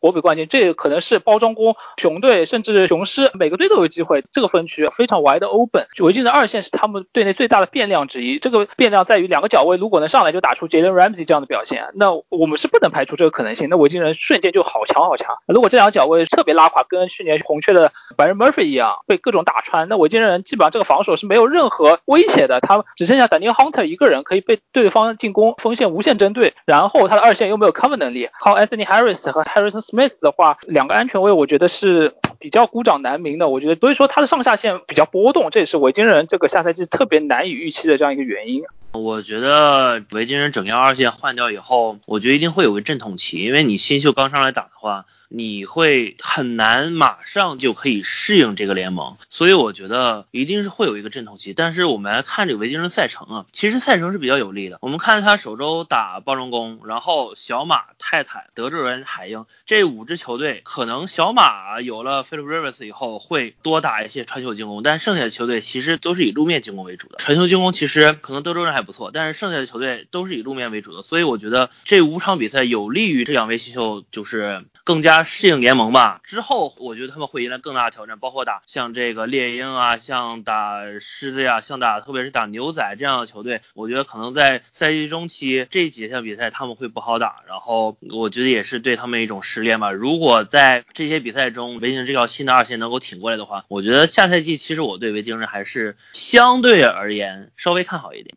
我想问一下的是什么？就是大家对于 Max Zimmer 作为维京的主教练，现在有一个什么样的预期？因为呢，我这边想。到的两个点，一个呢是什么呢？就是其实我刚刚也提到，大家几位老师回避了这个说法，就是 Zimmer 上赛季其实对维京的进攻也有很大的干预。那包括其实整个赛季也不光是去年，前年也是有很多维京人球迷也会在讨论，我们是不是要说换一个主教练？因为 Zimmer 他可能自己的风格，包括他以前从猛虎这边带来的一些可能说是气质或者习惯或者一些管理方式，有很多球迷并不能够完全认同他。那另一方面呢，Zimmer 安身立命，所谓的自己的这个 Zimmer's 的防守，有在去年其实也受到一定的挑战，特别是在三档他完全。没有办法制造威胁。那球队包括今年，刚刚我们已经说了好几遍了，就是他这个人员流失。那么新赛季，大家会觉得 Zimmer 能够作为一个主教练，他是能够把这个球队很快再带回到他的一个正轨上，再拿出一个所谓的 Zimmer 式的一个防守呢？还是说他会有自己新的创新？还是把球队有办法带到一个好的防守组，维持之前几年的一个表现？但是可能会有更多的突破，因为大家知道现在联盟的进攻手段越来越多，进攻的模式也是越来越变化的非常体现。包括可能维京人上赛季在季后赛怎么输给四九人，但是怎么赢了圣徒，其实都是两个比较有典型的例子。那么第三个有没有可能是什么呢？Zimmer 他最后就直接因为可能进攻也没有带起来，然后防守又没有做好自己的本职工作，那么他最后有可能会草草的在赛季中或者赛季末被炒掉。那么各位老师对于这样一个在联盟，我个人觉得从个性上还是特点上都比较鲜明的一个主教练，他的一个前景是什么样的？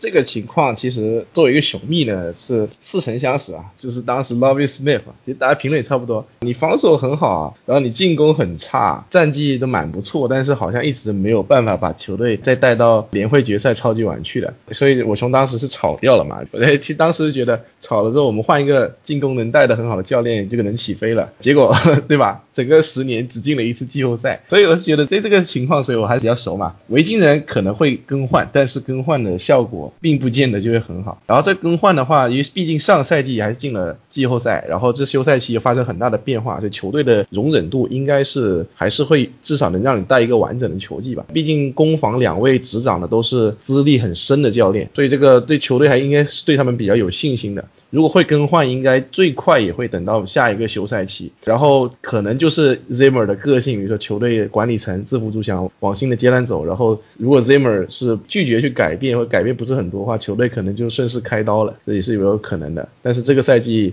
还是考虑到今年的这个特殊的情况，应该还是会让他带完的，而且这个理由也是有足够的充分嘛，变化这么大，菜鸟很多，嗯，中间就换你不见得有很好的效果。呃，对 Zimmer 的前景应该不会特别看好，因为现在联盟进攻更新换代啊，像这些老的教练可能也是一个逐步的退下历史舞台了。公羊那边 Wade Phillips 这样的这个老帅可能会有这个相同的结局吧。完全同意，完全同意。手下败将球队的球迷，就我此时此刻，我觉得 Zimmer 是一个好教练。真的就只能这么说。上赛季我们看维京人在两个角位非常拉垮情况下，Zimmer 他刚才费总提到他的防守，他非常依赖四人冲传，所以他的整个风格就是保守。他跟闪电的防守协调员 Bradley 非常像，就是依赖四人冲传，因为他对他两个外侧有信心。所以我刚才说，Evan Griffin 里对影响非常大，因为他平时依靠 Evan Griffin 打 New Hunter 一 v 一。情况，他能尽可能的呃让他的 DB draw back 打一些 sub package，但我们知道维京人连在两个角位那么差的情况下，上赛季他的一个防传的效率还是在联盟前十。就我们知道，所以这个教练 Mike Zimmer 他的能力，我觉得是也不需要证明。虽然他保守，虽然他干预进攻，让进攻更保守，但我觉得这个结果是没办法，就是输了嘛，对吧？就没办法嘛。所以我觉得 Mike Zimmer 加上 Kubiak，他们可以说是这个分区里，我觉得是我眼里最好的教练配置。就我觉得大于 Matt Nagy 加 Chuck Pagano，肯定大于包装工和大于。雄狮就雄狮，我觉得非常惨。我觉得这么好的阵容摊上了 Matt Patricia，就我刚才第一部分说了嘛，所以我觉得我非常同意 Max Zimmer，哪怕这赛季战绩不好，但他一定是维京人的正面因素啊。尤其是那么多新秀球员成为一个先发的一个赛季，需要这样一个老江湖，需要这样一个沉稳、运筹帷幄，然后有保守气质的老江湖来拖这个底，来拖这个下线。我觉得这可能是维京人这个赛季为数不多的一些正面的一些因素吧。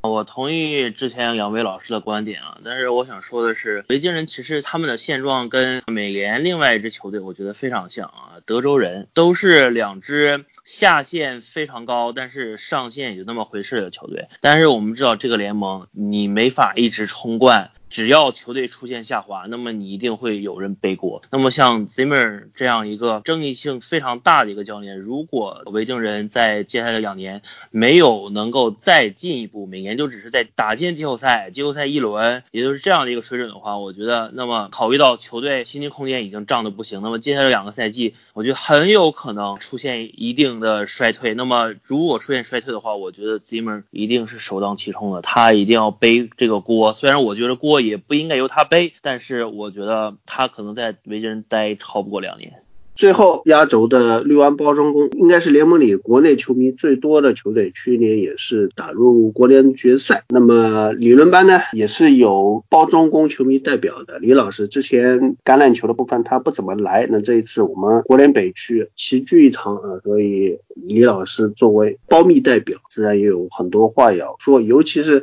之前他不在的时候，我们理论班已经是花式乳包了一下了，是吧？所以我们看看李老师今天有什么高见。上个赛季，包装工凭借着超神运气，居然以如此这样的表现，到了一个是三胜三负，然后可以并列国联第一，然后实质排名国联第二，拿到了季后赛第一轮轮空这么一个超乎实际竞技水平的成绩啊，那自然新赛季肯定是不能指望包装工还能可以复制这样好的运气，再加上今年的 NFL 选秀，包装工也是选的如此惊天地泣鬼神，第一天第二。第二天接连抛出重磅炸弹，理论班之前也针对这些议题已经有了反复的讨论。这里关于这两部分，或许我们可以在之后和各位老师再探讨一下。关于休赛期部分，包装工这边的人员变动，我这边稍微简略的说一下。包装工这个休赛期可谓是总体而言战力是有所减损的。右截锋方面，球队当年参加过超级碗的老臣 Baron Blaga。然后去了闪电，然后球队捡了 Rick Wagner 来顶替他的位置，还有锋线位部分，这个位置可谓是包装工整体防线的死穴。上个赛季最后一场比赛，包装工路面防守门户大开，呃，忙的中线位 Blake Martinez 自顾不暇。那这个位置明白说是要补强，但是包装工今年的在自由市场上面是签了 Christian Kirksey 这位仁兄，过去两个赛季一直受到伤病困扰，天赋。还是很不错，不过更加值得关注的是，他和包装工的 Mike Pedin 之前在克利夫兰布朗是有过合作，所以他一到球队以后就跟媒体放话说肯定给我画的一些战术我都懂，那么跟在布朗时候一模一样，所以他认为他自己可以很快的融入整体的包装工的体系。外接手方面，包装工在选秀大会上面一个都没选，然后从自由市场上签了一个 Devin Funches。关于这个位置的话，诸位老师外界。还有各式球迷都已经吐槽的不能再吐槽了。所以，除非在赛季开打之前，包装工还能从市场上呃捞到一些被裁的老将，否则新赛季包装工的整体架构也是这样。近端锋部分，Jimmy Graham 去了同区的芝加哥熊，J. Sternberg 今年可能要上位。或许从挡人方面，Sternberg 或许是会比之前的 Graham 有进步的地方，但是能否像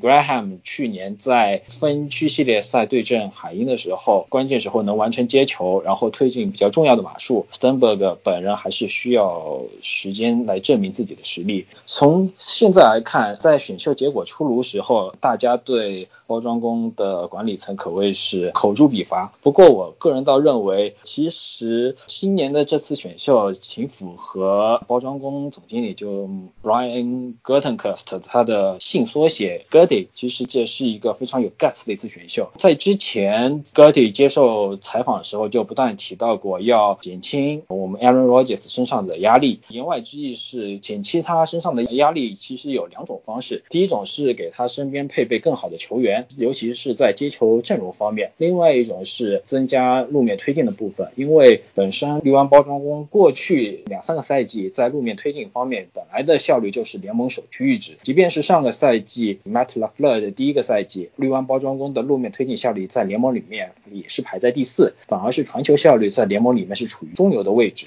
所以从这个角度来看，包装工在这一次选秀里面，他们疯狂的在第二轮和第三轮分别选了一个跑位。和一个呃，你说全位也可以，更像一个 half back 就半位，这也可以认为这是六万包装工他们采取的一个在新常态下他们选择的一个模式。这个模式是对是错，可能要等到三到四年之后，或许外界才可以给出一个定论。在现在这个时候，尤其是在二零一九赛季前的那次 free agent class，包装工可谓一反常态，一掷千金，签下了市场上面最好的两个中传手，就。兄弟再加上最好的安全卫 Adrian Amos，在那样的环境下孤注一掷，一下子签下了三名大牌的自由球员，那也注定着包装工在未来的这一段时间都不可能在交易市场上或者是在自由球员市场上有大的操作。不仅如此，随着 Aaron Rodgers 的大合同，再加上这几位重要球员的大合同，呃，其实留给包装工未来的补强空间是非常非常的小。所以从这个意义上来看，去年包装工在如此天时地利人和具备的情况下，依然倒在了国联决赛，这本身也是意味着，可以说未来五年包装工的冲冠的窗口是越来越小。然后不排除现在包装工已经进入了一个叫 transition period，就是或许以包装工现有的人员架构，整体的成绩不会跌落的非常非常的惨，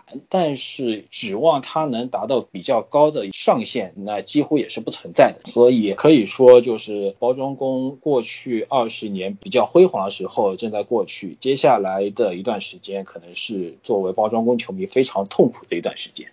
就是关于包装工今年的选秀，就不仅是 Good Const 之前的这个表态哦，就是据说二轮、三轮的这个选秀是 Matt LaFleur 点名要的。上个赛季呢，呃，我们看到包装工作为 Play Action 使用的比例在联盟排在第十二的这样一支球队，但是实际上 a r r o g e r s 在 PA 当中他的 EPA per dropback 就只能排在联盟第二十七啊。就是比较好奇的是，新的赛季在这样的情况下。包装工会不会再进一步的增加 PA 的使用，以及怎样的一个人员的配置能够帮助这个包装工帮助 Rogers 更好的来打好 reaction 呢？我觉得包装工的管理层已经回答你这个问题，就是 established run，对吧？选一个 Derrick Henry 二点零，然后疯狂跑球，然后打开 play action。就我觉得他这套体系已经摆在那里了。就我觉得其实 analysis 数据党的观点更多时候是从结果倒推。Aaron Rodgers play action 不行，那就说明他不适合啊，或者说某个人数据效率不行，那说明他不行。但是我觉得教练视角其实就是不行，到底问题在哪里？是我们没有跑开球啊？那我们没有跑开球怎么办？对吧？二轮选一个跑位，三轮来一个。开路进端锋，那我们不就是相当于在战术上、体系上、personnel 上、人员上，我们要跑开这个球，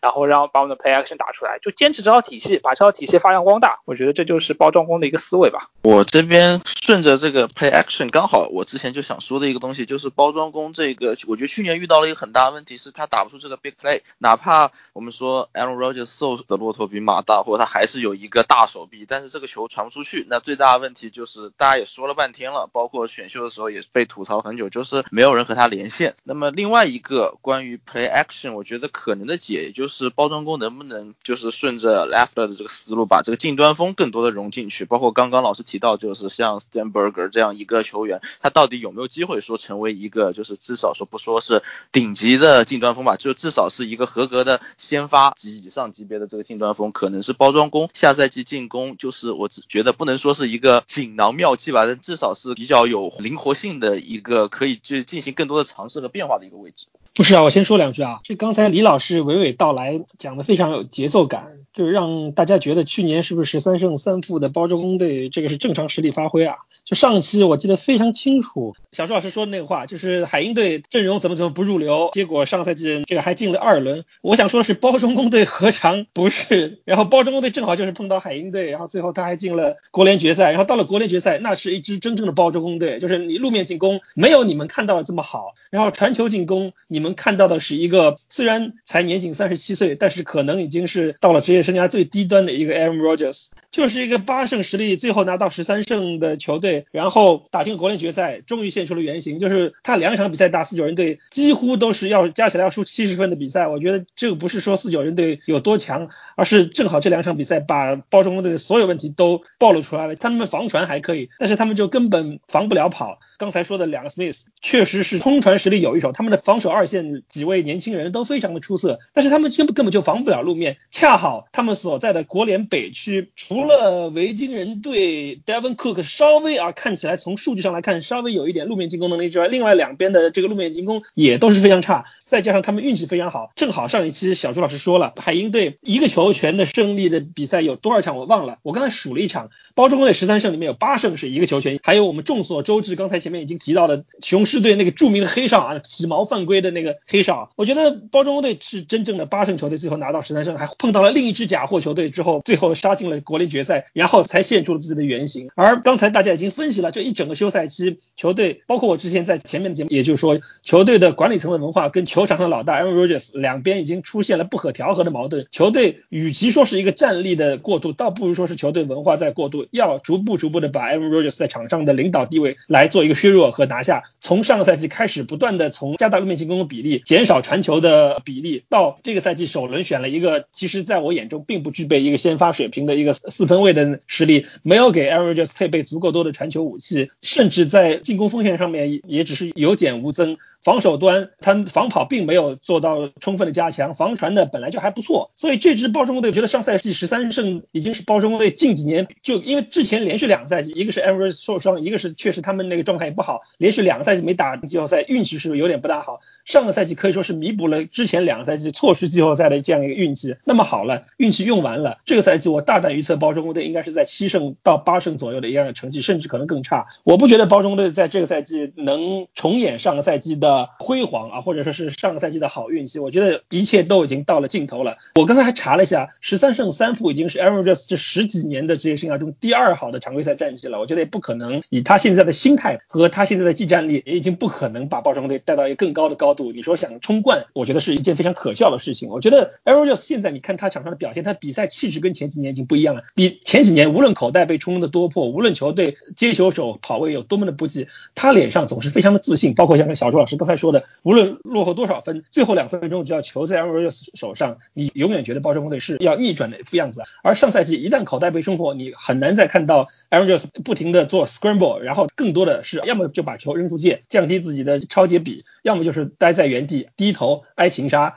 我觉得这个是一个比赛气质大幅度的减低，不是说他场上的数据的下降，虽然他上赛季四千码的传球也是有所下降，但是我觉得更可怕的是他的心态已经没有了，就他之前那种必胜的决心没有了。这个是我是在上期节目中说，Russell Wilson 让我感到最可怕的地方，就是他的眼中永远是露着凶光，而 Aaron Rodgers，我觉得他现在更享受的是自己手上的这份大合同，以及他现在新的女朋友两个人在蜜月期。我觉得是不是就有点像刚开始跟这个超模谈恋爱的 Justin Verlander？我觉得就你手上一切什么都有了。当然 v e r l a n d 当时没有拿冠军嘛，但是 Aaron Rodgers 已经有冠军了，MVP 也有了，大合同有什么都有了。你在绿湾，他这么大的合同也交易不到别的球队去，那何不在这里享受生活，打完自己生涯的最后几年呢？我觉得这个球队上限就摆在这里，觉得应该不会在新赛季有更多的表现。我接着金总说的补一句啊，因为刚才说到海鹰了，我上一期节目说这个海鹰为什么能一直打出十胜十一胜是联盟极大未解之谜之二啊，有的球迷就来问我，之一是什么？之一就是包装工为什么十三杠三啊？就是包装工可能说一个球权能赢了八回，海内一个一个球权之内他们赢上赛季赢了十一回，我觉得这都是不可复制的一些运气啊，尤其是刚才像各位老师说的，说 Aaron r o g e r 现在已经没有新奇神了，然后整个球队整个球队的一个天赋也就是是联盟的中友，我觉得运气的东西用完就完了。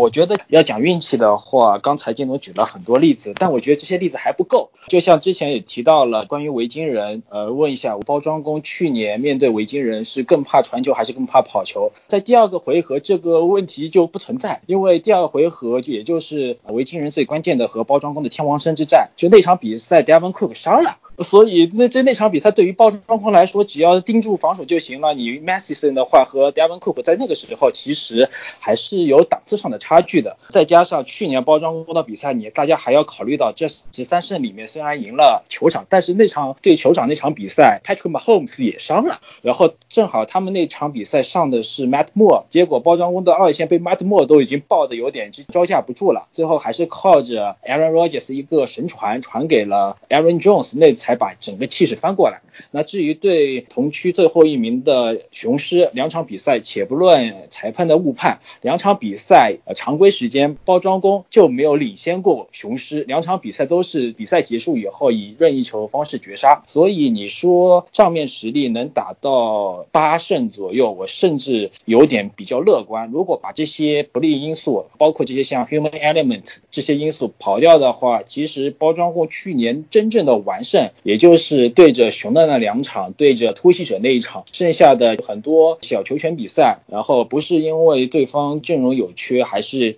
状态不好，各种非常奇葩的原因，就是能赢下来。呃，关于 element，就是有些大家觉得 human element 方面的原因，之前在上赛季过程中，大家也都传出过所谓的阴谋论，就是可能联盟的裁判在针对某些大牌的四分卫，例如像 Russell Wilson 啊，Aaron Rodgers。当然，你现在你认为 Aaron Rodgers 是联盟标标准准的中游四分卫，但是即便现在数据上是这样子，但是 Rogers 在不管是一般球迷还是美国专业人士的心中，他还是那尊神啊。就像 Phil Simms 最近排的那个四分卫榜单里面，Aaron Rodgers 还是可以高居第三的。所以你要说包装工新赛季能打成什么样，甚至我觉得对于包装工接球组的能力方面有质疑，我认为关于这个论点都是有点站不住脚的。因为你说就根据具体数据，Rodgers 在去年整体的传球数据，不管是从各个维度来说，都是联盟中游的水平。但是他的头号外接 Davante Adams 在因伤缺战了。几场比赛的情况下，他的整体数据，包括是他路线跑动的接球码数，在联盟里面依然是联盟一号外接手的水准。所以从这个角度而言，你不能说是 Adams 他的能力差了，而是你只能说是可能 Rogers 可能能说是 Rogers 他自己本身他的能力有了衰退。不过外界都是把这个锅一股脑的就直接扣给了绿包的接球球员了。而且如果看比赛的话，Rogers overthrow 的概率也是很大。而且更关键的是，因为 Rogers 现在在所谓不管是四分位评分也好，还是被超节率也好，他的成绩还是非常非常亮眼。不排除他在职业生涯末期内心有那种所谓的刷数据，或者是不想刷那种坏数据的那种心理存在。所以在绿湾包装工这样有着可以说是联盟最好的四分卫保护网的情况下，罗杰斯他的持球时间经常是非常非常长，超过二点五秒，曾经最夸张一次是持球时间八秒多。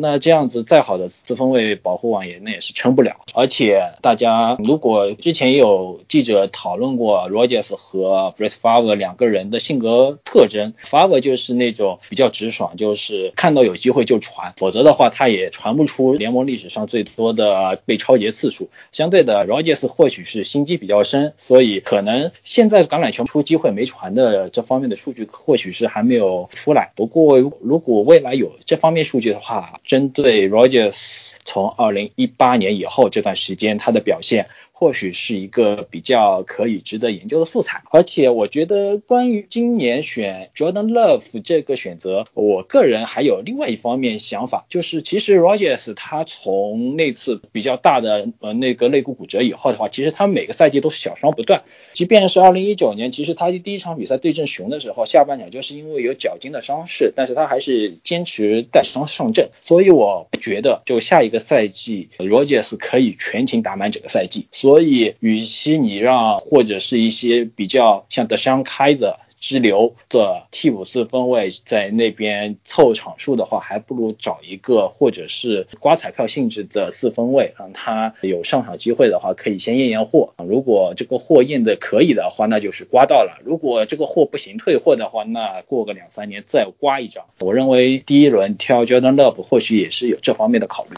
没错啊，李老师说的，包装工的投资重心一直在进攻锋线，但是他的外接手是个很大的问题啊。我真的觉得今年就是看 Sternberger 这个近端锋和 Allen 老 r 但是我们看维京人都选了接球手 Jefferson，包装工在今年其实最致命的吐槽点不是 Aaron Rodgers，就我们说 Aaron Rodgers 第一方面他的能力确实有下滑，他尤其是他 scramble 能力，这是他武器库中最强的，就是他 break down 之后，他就是上一个 Russell Wilson，上一个 Patrick Mahomes，对吧？就在这两个人出现前，他就是联盟的这个精英代表。他在口袋外的能力随着年纪增长，他的幅度、速率，他出口袋的这个 make play 的能力都有所下滑。但是他在口袋内的处理阅读的能力，我们看他并不是非常好。上个赛季很多在零防守、临阵前的变换之后，他容易被防守去迷惑和操控的这样一个人，然后他出口袋能力又有所下滑，导致了他的发挥可能他的一个上限的能力相比一四年以前有巨大的下滑。另一方面，包装工。没有支持他，就我说。绿湾和海鹰可能是联盟唯二的两支没有围绕自己球队内最强的球员去建队的这两支球队。你听上去非常不可思议，但这两支球队还都挺成功的。但是绿湾的另一大法宝 Mike McCarthy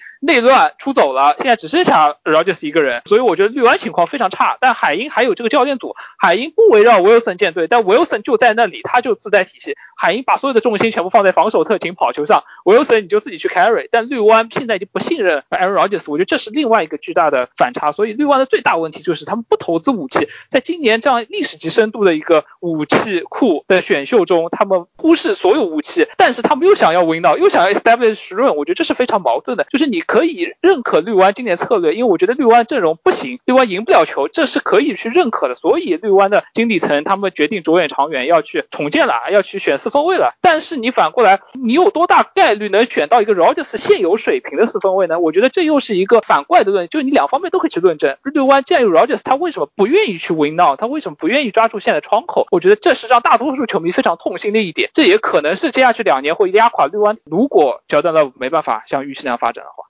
首先，上个赛季包装工能打出十三胜的这个 联盟第一未解之谜，我这好像是看到一个图，就说像包装上赛季这种，就是实际胜场要比以高阶数据为计算基础来预测胜场的这样大幅度的 overperform 的球队，在他们 overperform 之后的那个赛季，一般都会有个很大幅度的一个回落。去年包装工比数据预测的要足足多出三胜，而我之前看到那个图，好像就是说 overperform 太高的球队一般。会在下个赛季可能会有个五到六场胜场的倒退，而换句话说，新赛季预测包装工在六到七胜之间，我觉得是完全的合理的。另外一个就是因为刚才很多的关于外接手的问题，就过去十几天，就包装工在高轮或者一二轮间给 Rogers 的提供的帮助实在是很有限嘛，就除了现在 Devontae Adams 到二零一四年的二轮，然后再往前应该就是当年零八年德金那时好像也是二轮，所以换句话就这么多年下来。我们可以看到制服组可能在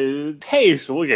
Roger 的这种接球武器上面，真的是在选秀上面的帮助真的是相当小。另外一个就是新赛季，我觉得可能因为这支球队外接手就是这么一点点，扣掉 Devontae Adams 之后，后面的所谓竞争二号外接手的人，像什么 Alan Lazar、Devin Funchess，然后 Weather s c a n d a l i n g 然后再加上 Kumaro，还有一个 Sam Brown，这几个人里面，除了 Funchess，除了 Weather s c a n d a l i n g 和 Sam Brown 有一点点，这三个人是有一定的 NFL 经验之外，其他外接手都是给人一种忽略不计这样的感觉。所以我觉得新赛季，假如 Devontae Adams 还有什么伤病，还有一点点状态不稳定的话，那我觉得包装工新赛季就可能连六七胜也很难摸得到，因为上赛季包装工最后十场比赛 d e v a n t a d a m 的数据是占了球队百分之五十的接球达阵。然后占了球队百分之四十一的这个接球码数，而且他还拿到了将近整个球队三分之一的这个 target 数量，所以可以看得出 d e v a n t a d a m 在新赛季是有多么的重要。好，进入到今天国联北区前瞻的尾声，快速问答环节。第一个问题，分区里如果有一支球队能进超级碗，呃，哪个最有机会啊？注意是进超级碗，并不是说分区冠军。肯定是我熊，对吧？当然不能这么懒啊。客观来讲，其实我觉得都没机会。确实感觉大家都不是很有机会。说一个，我会觉得是维京人。防守还是比较重要的，在季后赛，所以看好维京人。当然是芝加哥熊了。岂有此理！那肯定力挽包装工了呗。我选雄狮，就我觉得其他三支球队都上限太低，就我觉得雄狮下限太低。但是如果国北有一支球队站在超级碗上啊，我会选雄狮。这个问题我答案是不可能啊。这个问题我觉得出现的可能性跟 Tom Brady 下赛季扔五千码的可能性是一样。那我就挑维京人了。下面第二个问题，分区如果有一个会联盟垫底，就是整个联盟垫底啊，三十二支球队垫底，拿状元签谁最有潜力？我肯定站绿湾了，肯定站绿湾，无脑站绿湾，好吧，过。今天这都是什么问题？就一定要到不是超级碗就是联盟垫底，这一定要垫底垫到联盟这个程度的话，我也选包装工。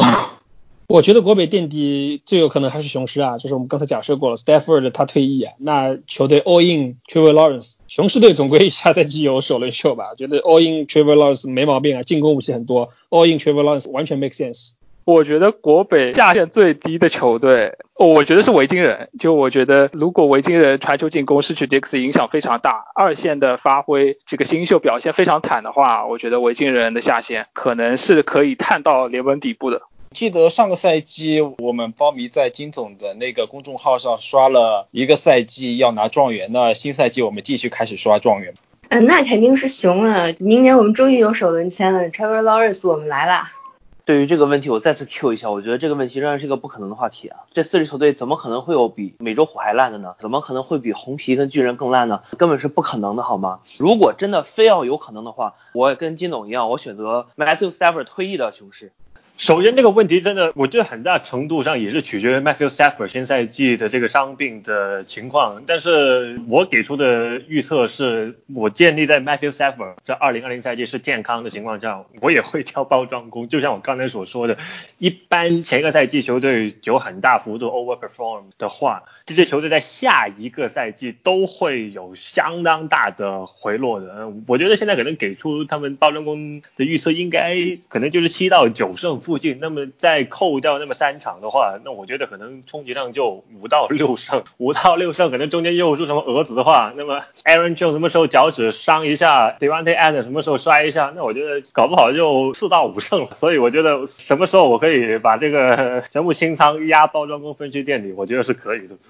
第三个问题，今年国联北区四支球队各自新秀当中最具备改变分区格局的实力的新秀。先说的话，我投 Jeff Kuda。第一个，他是今年所有国北新秀顺位最高的，那肯定实力是最强的嘛。而且他作为一个角位，他对外接手，我们国北几个队的外接手基本都是头号外接很强，然后二号外接之后，大家就觉得水平不是很高，对吧？我熊是 Allen Robinson，然后另外 Adams，然后维京人现在只剩 C 人了，所以我觉得如果他能够去不一定的 shut down，就是限制一下各个队 WR one 的话，他的对雄狮的帮助是很大的。这个问题是改变格局啊，就是改变格局这个要求什么？就是你这些战术型球员没有用，必须要来一个战一级的，那至少是 Jordan Love，只有他这样的一个四分卫才可以顶掉 Aaron Rodgers，带领包装工拿下超级碗或者拿下状元签。又是一个让人不想回答的问题啊！因为首先熊队根本就没有首轮签，然后包装工队是众所周知的选的差。你让我投票，我投给 Justin Jefferson，因为过去两个赛季他在 LSU 都显展现出了非常好的在红区 finish 的能力。另外他垂直冲刺能力还可以。刚才各位老师一直都在强调 Stephon Diggs 离去之后对维京人队进攻的影响，那我倒是觉得 Justin Jefferson 我还是比较看好他，而且是一个非常聪明、非常勤奋的孩子。我是看好他能够取代 Stephon Diggs。大家都一直在强。强调维京人队传球进攻能不能打起来？我觉得他可能能改变这个格局吧，能够补上 Dix 的空缺。这个问题效果我觉得已经出来了。就 Jordan Love 其实如果下赛季他先发的话，这个问题没有任何悬念。但 Jordan Love 的效果我估计要在两三年以后才能看出来。所以在 Jefferson 和 Okuda 这种选一个的话，我会去选 Okuda，因为 Jefferson 他不是一个 deep threat，他可能更多的是一个中短码，一个 stick mover，一个手工转换器吧。我觉得 Okuda 立马成为雄狮头号脚位的话，他的作用是完全可以影响这个格局的，影响雄狮队的上限吧。因为我看这个问题，他说是改变格局，他没有说是改变明年的格局，还是他没有规定一个具体的时间段。如果说从长时段来说的话，哪个位置的球员可以长时间的改变整个分区的格局，那当属是四分卫这个位置无疑了。如果说短时间的话，或许是一个对位的补强，可能他在短时间里面的效应是比较大的。所以如果短时间的话，我认为 Jeff Okuda 是最重要的。但从长时段来看，Jordan Love 那当然。是不二人选啊，说不定这个签的话，可以决定了包装工到底是不是能在将近四十年里面连着有三名精英四分卫，还是说随之而来的又是一个类似巴特斯达尔之后又一个四分卫的断层。这个不要说多长时间以内吧，也许在明年 Jordan Love 它的重要性可以表现出来，对不对？就是说，万一他逼出了最强状态的龙哥带领绿包怎么怎么样，我就不说了。当然，现实一点说的话，就对球队集战力的补充来讲，这副库达肯定是我认为的最重要的一个新秀。我认为毫无疑问是 Jordan Love，但是并不是他给球队带来了多么积极的改变，而是一个错误的选择，把包装工的分区冠军拱手让给别的球队。包装工明明可以用这个签位选谁呢？选 Michael Pittman，选 T Higgins，可以选 Lavashka s h n a 可以选 Denzel Mims，完全可以为球队打造一个更强的阵容，给龙哥搭配一个更强的帮手。然后他选择了 Jordan Love，把包装的优势荡然无存。这个签位选的绝对改变国的格局。给我我也挑 Jordan Love，就好像在他们选了 Jordan Love 之后，给我的感觉是我是挺喜欢这个签的。因为首先第一考虑到 Roger 的年龄，再加上说实话，我个人也挺喜欢 Jordan Love。很多人说他还能打，然后应该挑其他人，在第一轮签挑外接手或者其他进攻组的位置去帮助 Roger。但问题是，我觉得能在第一轮末去选这样有一定天花板的四分位，给未来做一个打算。的话，对我个人来说，我是很喜欢这支签。就只要包装工下了这样的决心，我觉得真的就不要怕说什么这支签不值啊，或者太过 rich 啊，太过不相信 Rogers 之类的。所以给我的感觉是，这支签有可能会在未来改变国联北区的形式。第四题，这个题其实去年玩了一整年的老梗了。谁是国联北区最强的四分卫？我们今年接着继续来问。我选择健康状态的 Matt Stafford。刷的能力太强了，前面还说人要退役，现在就有健康状态的，我选 Cousins。瘦死的骆驼比马大，破船还有三斤铁。Aaron Rodgers，Matt Stafford 呀，我发现你们对他仇恨特别高，都很腹黑，都要他退役。我觉得他是这个分区除了新秀以外改变格局的球员，对吧？他上赛季受伤前这个码数，这个 big play 能力肯定是 Matt Stafford。我发现自从我吹完这个 Matthew Stafford，大家都开始跟着吹啊。我选健康的 Matthew Stafford 跟超级碗的 Nick Foles。问题就是 Matthew Stafford 受伤频率还是蛮高的，所以如果要从出勤率来看的话，还是综合方面考虑，还是 Cousins。我从节目一开始就在吹了，好吧，那肯定是 Matthew Stafford。国联北区最强的四分卫，我挑 Nick Foles，我来包个底。客观来说，Force 这个球员大多数时候确实不怎么样，但是他进入状态以后，包括一三年也好，包括那个超级碗之旅也好，就是我就感觉这个球员像是大招技能特别强，但是这个大招的 CD 也很长，所以我就参照之前的这个剧本，我就编了一个啊，咱这个 Trubisky 啊，还是打出了一八年这个状态，然后打着打着打到十六周、十七周，突然出现了什么情况，伤了。但是不要紧，后面的事情交给 Force 啊，所以从这个角度来说，就是十八周以后的 Force 是这个分区最强的四分卫。好，最后一个问题，每个球队具体的胜场啊，其实就是在问 分区冠军是谁了，但是大家要给出每个球队的胜场。这个其实蛮难的，如果要给具体猜测的话，私心一点好吧，我从十胜好吧，分区冠军，然后绿湾跟维京人都是七胜或八胜，然后狮子是五胜。刚刚我还思考了一下，有没有绝对不可能出现的这个数字组合，应该是没有吧？我这边的话，维京人十一胜分区冠军，熊八胜，包装工和雄狮加起来赢十场，谁爱赢多谁赢多吧。我突发奇想啊，就是我记得有一年国联西区是四支球队胜率都没有到百分之五十，然后有一个七胜的球队，好像就是海鹰队进了季后赛。我不觉得今年国联北区会出现这样的情况，但我觉得可能都不会有十胜的球队，因为分区内我估计大家是互有胜负吧。所以我给出的答案是维京人九胜，雄狮队八胜，包装工队七胜，熊队六胜，九八七六强迫症。这个我自己想的问题，我自己我都觉得有点难。就我雄狮十一胜，好吧，雄狮十一胜，然后第二名是熊队，熊队八胜，包装工七胜，维京人四胜吧，好吧，就这样。那就是雄狮和熊应该都是十胜，维京人应该是七胜，然后包装工三胜。三胜不至于吧？这也太离谱了。那我猜包装工十一胜，其他三支球队都是七胜。大家说完以后，感觉国北这个整体这个胜率有点高啊。就是不知道大家有没有真的做过赛季的预测？我大概是玩了整个赛季的预测，玩了两遍。我玩了两遍出来的结果呢，国北没有一个球队超过八胜的，所以我的预测是维京人跟包装工都是八胜，然后熊可能七胜，雄狮六胜吧。维京人十胜，熊队八胜，雄狮和包装工五到七胜这个区间吧。